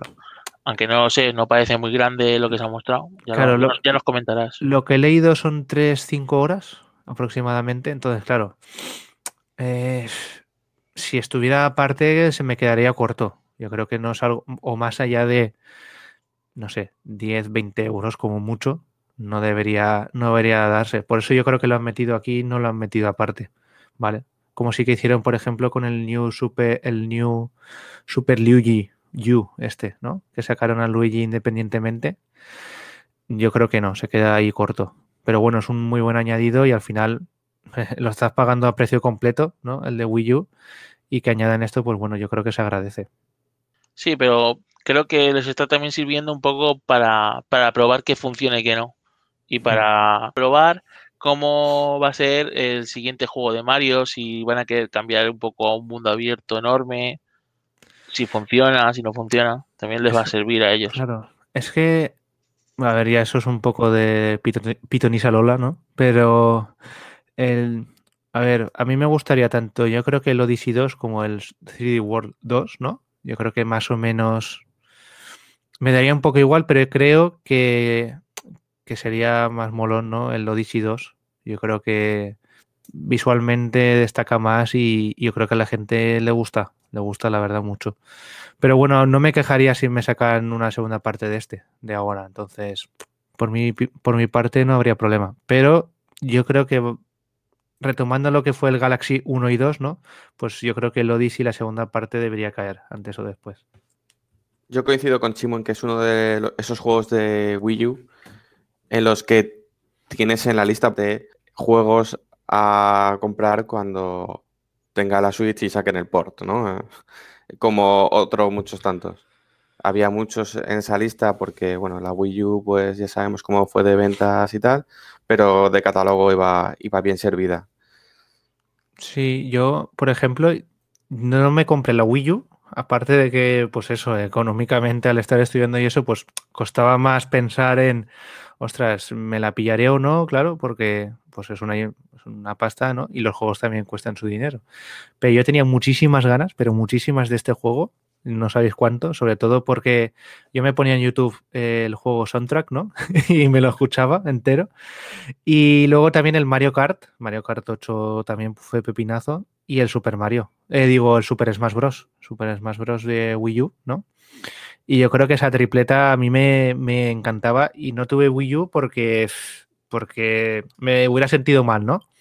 Pero son tres juegazos. Yo creo son tres juegazos y todo el mundo los debería tener. Muy bien, eh, nos queda solo un juego del que, del que hablar por, por esta semana. En este caso os voy a comentar sobre Night in the Woods. No sé si conocéis el, el juego, habéis oído hablar, hablar de él. Da la casualidad de que es el juego que cuando preparamos la primera escaleta, ¿no? Cuando empezamos esto, era el que iba a hablar yo ese día, ¿no? Y, hasta el programa 5 no, no me ha dado tiempo de, de, hablar, porque siempre nos liamos, nos liamos.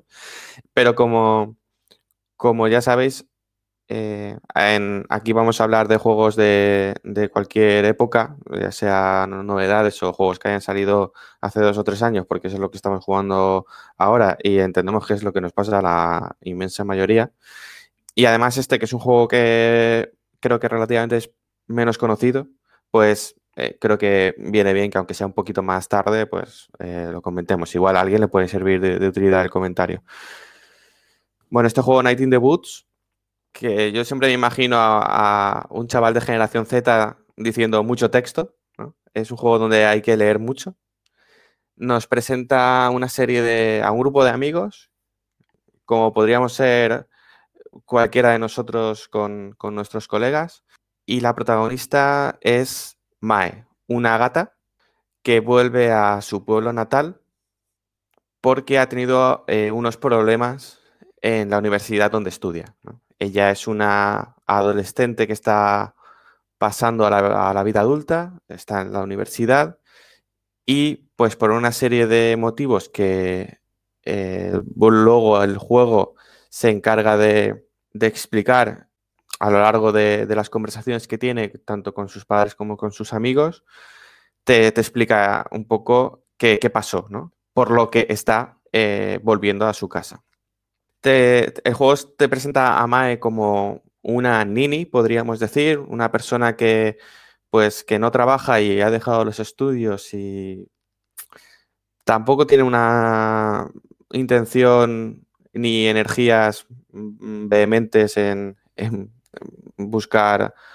algo relativo a su futuro es así como te la presenta en el, primer golpe de vista y también pues, nos presenta pues, a sus padres y a el grupo de amigos que le queda en el pueblo que ya conocía de su infancia. ¿no? Es un pueblo donde pues saca el tema, sale el tema de lo que aquí podríamos llamar un poco la España vaciada, ¿no? La gente que crece en pueblos pero se tiene que ir a las grandes ciudades o grandes pueblos para, desarrollar su carrera profesional. Pues aquí ella llega y le quedan tres, cuatro amigos que ni eran los mejores amigos que tenía cuando ella era joven, pero sí que tenía relación con ellos y, bueno, de manera más forzosa o menos, pues se ven forzados a, llevarse bien y, a, considerarse amigos. Su mejor amiga a partir del momento en el que vuelve es Bea. Eh, a mí me parece el mejor personaje del juego. Eh, trabaja en, el negocio familiar y en parte se ha visto pues atrapada en a vivir en el pueblo cuando ella pues tenía pensada para sí pues, pues más cosas ¿no? o cosas diferentes. Y también nos presenta a Greg y Angus que son mm, pues dos eh, animales, iba a decir personas, pero aquí los, personajes son antropomórficos, que son pareja. Y la relación entre los dos, pues también se va desarrollando durante el juego y tú de buenas a primeras ves que no, no pegan ni con cola y tienen personas muy distintas, pero lo mismo, ¿no? A lo largo de las conversaciones vas entendiendo el por qué están juntos. Como os comento, la base principal del juego son los diálogos entre los personajes. Es un juego que tiene un tono muy melancólico, que trata los temas con cierta ironía, pero siempre con un poco de melancolía. ¿no? Es gracioso, pero, pero triste a la vez. La trama principal, por así decirlo, se basa en que hay una serie de desapariciones de personas en el pueblo de ahí a, pues ese aire un poco de suspense que se le ha querido dar al juego en los, en los trailers y un poco en, todas las demos que, enseñaron. Y bueno, comentar que es un juego que surgió de un Kickstarter. Es una compañía muy pequeña, lo crearon tres personas y se financió por Kickstarter y consiguió salir a, la venta pues gracias a, a ese micromecenazgo inicial. Como os comentaba, hay mucho texto. Es de, es de, el juego se basa en hablar mucho todo se explica por las conversaciones. Y bueno, pues como, como os podéis imaginar, hay algunas que pues pueden ser muy largas y poco trascendentes, que pueden dar un poco de sensación de, de aburrimiento en algún, en algún punto. El inglés que se utiliza es muy coloquial. Para alguien que no esté muy habituado mm, va a ser complicado. Eh, va a haber algunas palabras, incluso frases, que no va a entender y que no, no va a, saber su significado por el contexto. Digamos que muchas veces en una frase puedes no entender dos o tres palabras, pero entiendes el resto y te haces una idea de lo que quiere significar. Habrá frases completas que no, que no entiendas porque son coloquiales. Eh, son como frases hechas, como refranes, muletas, que, que, utilizan mucho, en un, lenguaje también muy, muy de veinteañeros también, o de, bueno, pues, eh, jóvenes adultos y muy actual, además. Entonces, cuesta, ¿vale? Está en todas las plataformas este videojuego. Lo que pasa es que. Bueno, y el idioma en el que está es en inglés. Oficialmente solo está en inglés. Pero en Steam creo que hay alguna traducción de, la comunidad por ahí. Porque yo después de, después de jugar al juego estuve viendo algún, algún stream o algún directo en YouTube de, este mismo juego y vi que hay personas que lo estaban jugando en, castellano y, lo estaban haciendo por ordenador. Así que creo que no sería difícil encontrar una traducción a los textos. Además, estaba bastante bien. Estaba bastante bien, pero lo busqué y oficialmente está solo en inglés. Por lo que si el idioma es un problema, os recomiendo que si os interesa el juego, vayáis a, a jugarlo en ordenador. En consolas lo vais a tener en inglés. Luego, trata temas muy, muy coloquiales, eh, temas con los que nos podemos identificar muy fácilmente. Y de hecho el juego va de eso, va de tratar temas muy comunes con la trama de fondo de estas desapariciones, que, bueno, están ahí, ¿no? Tú sabes que están ahí y también forma parte de esta narrativa de que podemos identificarnos con ella y con la sociedad actual de, bueno, eh, ten cuidado, ¿no? Los padres le dicen a Mae, cuidado que está desapareciendo gente, ¿no? Eh, y, las chicas como vosotras, pues tenéis que tener cuidado y tal y cual, ¿no? El, un tema muy, muy actual en, la época en la que vivimos y, también lo trata. El juego trata temas muy, muy controvertidos también.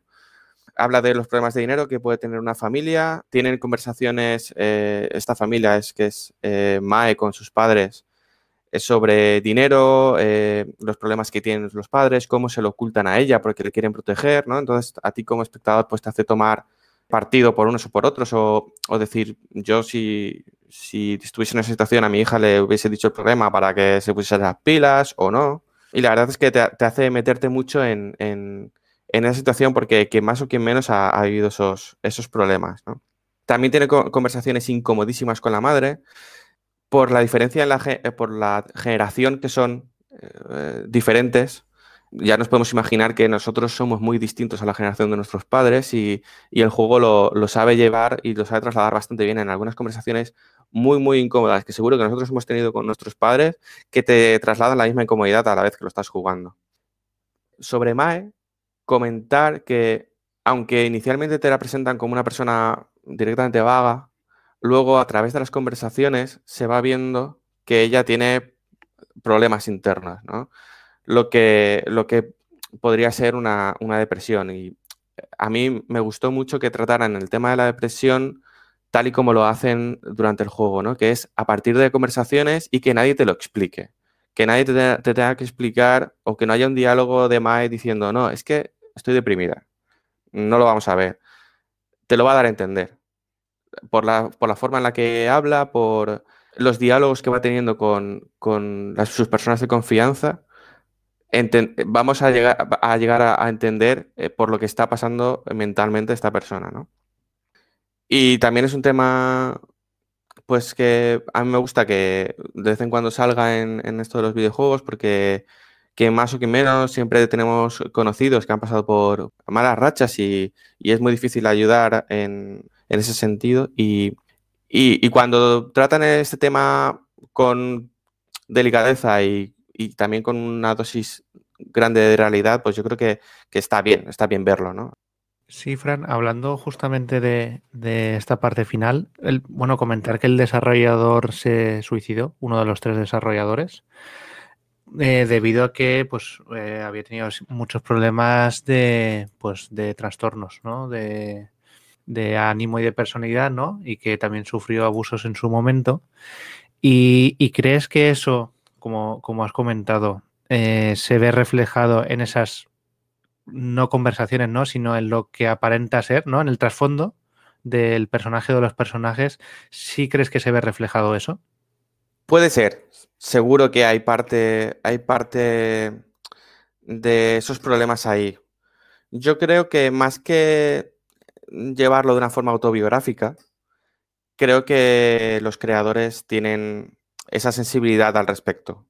Bien sea porque a lo mejor quien escribió el juego fue o tenía una relación muy, muy cercana con, con esta persona que comentas, que, que, concretamente se encargaba de la parte de, de la música, era el, el, que compuso la música para, para, el juego. Por cierto, una música de fondo que, que está muy bien, e, es, está casi presente durante todo el juego y que se agradece bastante porque cuando hay escenas sin, sin música, al ser todo texto, porque los diálogos no están doblados, no hay un doblaje en inglés que te lo reproduzca con voz, sino que es solo texto, que es algo que yo sí que echo de menos en, un videojuego, sobre todo si lo estás jugando en, en el salón con, con, la, pues, con la pantalla grande, pues que no haya sonido lo veo más a, algo, a, a algo relacionado con portátil, ¿no? Eh, jugar en portátil sí que estoy acostumbrado a solo leer y no escuchar, ¿no? Porque puedes estar jugando en alguna situación que pues no, o no vas a oír bien o si pones el sonido molestas. Y sí, yo creo que yo creo que más, más que llevar algo autobiográfico, había una sensibilidad especial al respecto. Uh -huh. Por otra parte está Bea, que es un personaje muy interesante, que es el que os comento que pues, se ve atrapada en el pueblo porque trabaja en el negocio de su familia, trabaja mucho y simplemente le, les da para seguir tirando y se le nota muy, muy atrapada. Eh, de hecho, al principio con Mae tienen muchas tirandeces y muchas discusiones porque Bea ve en Mae a una persona que ha tenido muchas más oportunidades que ella y no las está aprovechando y eso le da mucha rabia. Conforme avanza la historia, pues van afinando un poco ¿no? esa, esa, esa relación que tiene entre ellas que, pasa por muchos altibajos. A Bea le gusta mucho coger el coche el fin de semana, irse a un pueblo muy lejano y pasarse por las fiestas universitarias donde no le conocen y se puede hacer pasar por otra persona. Es una fase del, es una pantalla del videojuego que, que es bastante interesante eh, y, y, con bastante repercusión cuando buscas en cosas del juego, te salen muchas imágenes de, esas escenas. También hay alguna escena bastante, bueno, o irónica, o no sé ni cómo llamarla, eh, se van a una biblioteca también, Bea y Mae, a, investigar algo respecto a esta trama principal de desapariciones. Y, por ejemplo, Mae encuentra en la biblioteca eh, un ordenador con un currículum de una persona de más de 50 años. Y Mae dice, se pregunta, ¿cómo es posible que una persona tenga 50 años y no tenga trabajo? ¿no? Bea le, le explica un poco cómo funciona esto, cómo va la, vida real. Y, y Mae tiene esa, esa mentalidad idealista de, pues con 50 años se supone que ya lo tienes todo hecho, ¿no? Cuando sabemos que, que no es así, ¿no? Y, y, es un poco, el juego aprovecha este tipo de diálogos para una crítica social de temas como este, que en España tenemos, tenemos tan presente. Y, y por, ese, por ese punto a mí el juego me gana. Porque, bueno, tienes que estar dispuesto a lo que vas, ¿no? Vas a, pues, a estar atento a las conversaciones, a ver qué dicen, a ver qué quieren significar, porque como os digo, no te lo van a dar mascadito, y es algo que también me gusta. Por supuesto, no es un juego para todos los momentos, hay momentos en los que no te apetece jugar a él, pero en los momentos en los que quieres ese tipo de contenido, me parece que está muy bien. Por otro lado, eh, la trama mm, me parece muy floja, no, no me interesó lo más mínimo. Eh, aparte de que tampoco me gusta la forma de resolverla, pero es que no me gusta la forma de resolverla porque no me interesaba nada la trama. Yo creo que es uno de los fallos del juego. Y además tiene un avance ambiguo. ¿Qué quiero decir? Tú puedes explorar el pueblo y hablar con gente, con la gente que te encuentras en la calle. E incluso puedes ir saltando de, por los cables de teléfono, de tejado en tejado y, descubrir algunas cosas y algunos personajes muy interesantes. Pero digamos que la, la, historia avanza cada vez que te vas a dormir. Vas a, llega a casa y se va a dormir. Y a veces hay cosas que no has hecho pues porque o no has encontrado el, la persona en concreto porque, no, porque ese día has decidido no trepar por, por los tejados porque has trepado tres días anteriormente y no has encontrado a nadie y has dado por hecho que no vas a encontrar a nadie más, pues resulta que sí, que al cuarto día había alguien ahí con alguna conversación interesante, ¿no? Digamos unas conversaciones secundarias, pero un juego basado básicamente en conversaciones y, ver qué te dicen los personajes, cuya eh, gracia del juego está ahí, pues sientes como que en, en, algunos días te has perdido, te has perdido conversaciones. De hecho, alguna trama secundaria no la terminé porque no hablé los días necesarios con, con la persona en cuestión. Y es algo que da rabia. ¿eh? Y, y, es algo que yo creo que se podría haber solucionado muy fácilmente si antes de irte a dormir el juego te dijera, te diese un aviso de que, oye, pásate por el barrio de no sé quién, que igual te tiene algo que decir, si quieres, ¿no? Y, y hacerte, darte la opción de si quieres ir o no.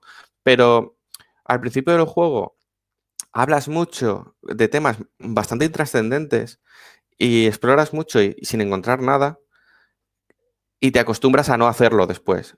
Y precisamente es justo después donde más tienes que hablar, explorar y ver qué, qué, significa todo eso, ¿no? Y eh, para mí creo que se podía haber arreglado con, una, con alguna solución bastante sencilla, como es la que, la que comento. Además, cuando te vas a dormir, Mae tiene pesadillas, pero son unas pesadillas que o yo no las he entendido bien o no aportan absolutamente nada. Simplemente es avanzar en un escenario muy oscuro no sé si eso es una metáfora de, algo más, que puede ser. Y buscar gente que está tocando música, eh, algún instrumento en concreto. Cuando los encuentras, se acaba la pesadilla y, y, y te despiertas. Sin, sin, ningún trauma, vamos. No sé, no, no, no, lo entendí muy bien. El juego tiene unas 12 horas de duración, más o menos, creo. Y sinceramente pienso que hubiese sido bastante meritorio meter ese mismo contenido o no el mismo contenido, lógicamente, pero hacer ese juego en la mitad de tiempo. A lo mejor si fuese un juego de seis horas, mmm, igual me hubiese enamorado, ¿no? Hay juegos que necesitan ser más cortos o más pequeños para que te gusten más. A, a mí me pasa, ¿no? Si, si Journey hubiese sido un juego de 10 horas, no hubiese sido la experiencia que es de dos horas y media, ¿no? No sé si a vosotros os pasa, os pasa esto parecido o, o sois de aquellos que preferís más chicha? Yo no soy mucho de alargar los juegos, ¿eh? No soy. No, es que, a ver, porque también, obviamente, pues hay muchos o lo que sea, ¿no? Pero no soy de, de un. de completarlo enfermizamente, ¿no? Es como. Hay veces que sí que notas que se ha alargado un poco. Por ejemplo, yo creo que el que. Ahora que Rafa ya no está, pero se podría comentar en otro momento es el Paper Mario, ¿no? El último, de Origami King porque ahí ves que en vez de durar 30 horas, dura 15 o 20 como mucho, mucho, y, y queda de puta madre, ¿no? Y hay juegos que les pasa eso. Eh, cuando ves que está alargado innecesariamente, pues yo creo que el regustillo que te deja es un poco agridulce, ¿no? Porque cre creo que, por lo que has comentado, con menos es mejor, ¿no? Creo que queda todo el, el global todo más empacado, mejor, y, y, creo que también a lo que quiere llegar, pues en este caso el desarrollador o lo que sea, creo que llega más y se dulille menos en el tiempo, ¿no? Yo creo que sí, para la mayoría de juegos, vamos. Luego ya, pues, hablando de Night in the Woods, comentar que estás todo el juego hablando y durante la parte final del juego, por supuesto, sin spoilers, si es un juego difícilmente spoileable, porque ya os digo, la gracia está en estas 12 horas de conversación básicamente. O sea, está ahí la, gracia del juego. Pues en la fase final está llena de elipsis.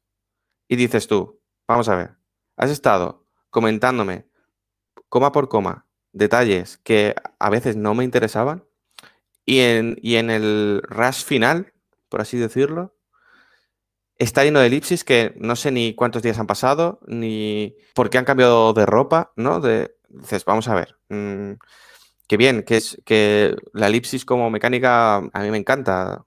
De hecho, ahora os, recomendaré un juego, pero creo que no le iba, no iba en consonancia a lo, que es el juego o, lo que ha sido todo el, des- el desarrollo de la historia previamente. Con esto termino un poco lo que es eh, mi visión de Night in the Woods. Ya os digo, juego pues especial, eh, también independiente y que, por cierto, podéis encontrar en el Game Pass ahora mismo. Y un poco, este juego sí que me ha llevado o me ha recordado a otros productos audiovisuales, ¿no? He visto muchas referencias, aunque sea solo visuales o, de alguna escena en concreto, o por ejemplo de las elipsis, ¿no? Hay un juego que, que tiene como la elipsis como una mecánica habitual que se llama Virginia, que no sé si lo habéis jugado o lo conocéis. Es de una detective de policía. También un juego cortito, mucho más corto que este y muy, muy, muy interesante. Muy, muy, muy interesante. Juego que, por cierto, creo que le saqué platino. Muy recomendable, Virginia. Si, si no sabéis de qué va o si os interesan a lo mejor estas historias de detectives y suspense sencillitas, buscarlo, ¿vale? Es de un estudio que se llama Variable State y que ya están, ya están desarrollando y casi afinando su, un juego que van a sacar, que van a sacar este año, que, que creo que va a ser exclusivo de, de Xbox, que se llama Last Stop. También de, más referencias, eh, por supuesto, ya solo porque los personajes sean antropomórficos, a mí mentalmente me lleva a BoJack Horseman, ¿no? Una serie de animación de Netflix, también que trata unos temas muy, muy, muy, muy serios y desde un punto de vista muy, muy, muy particular, la cual os recomiendo encarecidamente. Para mí fue eh, la mejor serie del, del año pasado, o por lo menos eh, la parte final fue en enero de 2020, creo que la, emitieron, y, y tanto la parte final me pareció sublime como gran parte de la serie. Son seis temporadas y, y ya os digo, eh, totalmente recomendada. Yo creo que Chimo, tú esta la estabas viendo, ¿no? Sí, yo vi las primeras dos temporadas y me encantaron. Lo que pasa que, que me, me desconecté y me ha costado mucho volverla, volverla a seguir. Quisiera volverla a empezar desde el principio. No sé cuándo lo, lo podré hacer, pero, pero el- la serie, lo que yo vi es un serial. Y todo lo que me han dicho amigos míos y tú es que el final es muy bueno. Sí, mu- muchas veces cuando ves una serie que tiene muchas temporadas, el final decepciona, ¿no? Y la verdad es que yo tenía bastante confianza en que el final no decepcionara y, y- y a, a mí no, no lo hizo. De hecho, todo lo contrario, creo que fue en coherencia con lo que es la serie. Y, la verdad, pues recomendación. Yo también la quiero ver otra vez, ¿vale? también cuando, cuando encuentre algo de tiempo. Con eh, relación a tema de amigos, misterio y tal, y, juego conversacional, os recomiendo otro juego que es Oxenfree, que va de una serie de amigos que llegan a, creo que es a una isla, se van, se van con un barquito a pasar el día a una isla y suceden cosas, cosas pues interesantes, ¿no? Eh, este juego sí que está en inglés, pero doblado y con un doblaje bastante bueno. Y es más corto que Night in the Woods. Bastante más aprovechable, creo yo. O sea, quiero decir que concentra más todo lo que quiere decir. Aunque los temas que trata no son tan profundos. Y luego en el mundo del cine, la premisa de- del videojuego me ha recordado mucho a la película Algo en Común o Garden State. Ya sabéis que las películas, cuando traducen el título, ponen lo que les dé la gana, lo que les da la gana, ¿no? Eh, que es una película de, que dirige y protagoniza Zach Braff, eh, un cómico estadounidense, y también protagoniza Natalie Portman, cuando Natalie Portman no era conocida. ¿vale? Esta película es de 2004 que también trata de la vuelta al pueblo natal de, de una persona, pues por el fallecimiento de un familiar y cómo se encuentra a esos amigos de la infancia, cómo han cambiado y cómo tienen que lidiar con esa relación ahora mismo, ¿no? Y no hay mucho más. O sea, ya creo que he contado todo lo que tenía que decir y todo lo que me ha venido a la mente después de jugar a Night in the Woods. Que no es poco, ¿eh? Hasta ha sido un análisis extenso, la verdad. Habéis dejado que lo cocine mucho tiempo. No, hombre, claro. Pero, pero creo que sí que lo, lo mejor al final es un poco las reflexiones que pueden aportar el juego y también otras recomendaciones, ¿no? Porque, por ejemplo, Virginia no lo conocía y estaba ahora buceando en las redes. Y algún otro juego más, ¿no? Y yo creo que sí que es, es muy interesante, Y son juegos, pues, pues ya yo creo que son un poco más íntimos, ¿no? Y, y si pueden aportar buenas reflexiones, pues mejor. No, no es un juego al que yo estaría jugando 12 meses al año, la verdad, pero Hmm. de vez en cuando no viene mal. Por cierto, he recomendado Oxenfree y Oxenfree es uno de los juegos que sale del Game Pass este- a final de mes. Así que si os interesa o algo, mm, Ya. probadlo ahora que podéis. Pues esto ha sido todo por esta semana.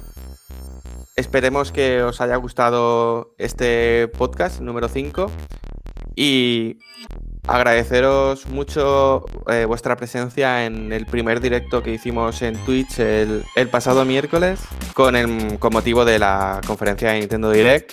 Vinisteis familiares y amigos y nos apoyasteis y nos disteis mucho juego en, eh, a lo largo de la transmisión. Os lo agradecemos. Y sin más, nos despedimos por esta semana. Mm, venid a nuestras redes sociales, sois bienvenidos todos. Muchas gracias por estar aquí y hasta la semana que viene. Hasta la semana que viene. Muchas gracias a todos. Venga, Pitbull, hasta la semana que viene. Bueno, oyentes, hasta la semana que viene y os dejamos con, con la magia que viene tras este chasquido.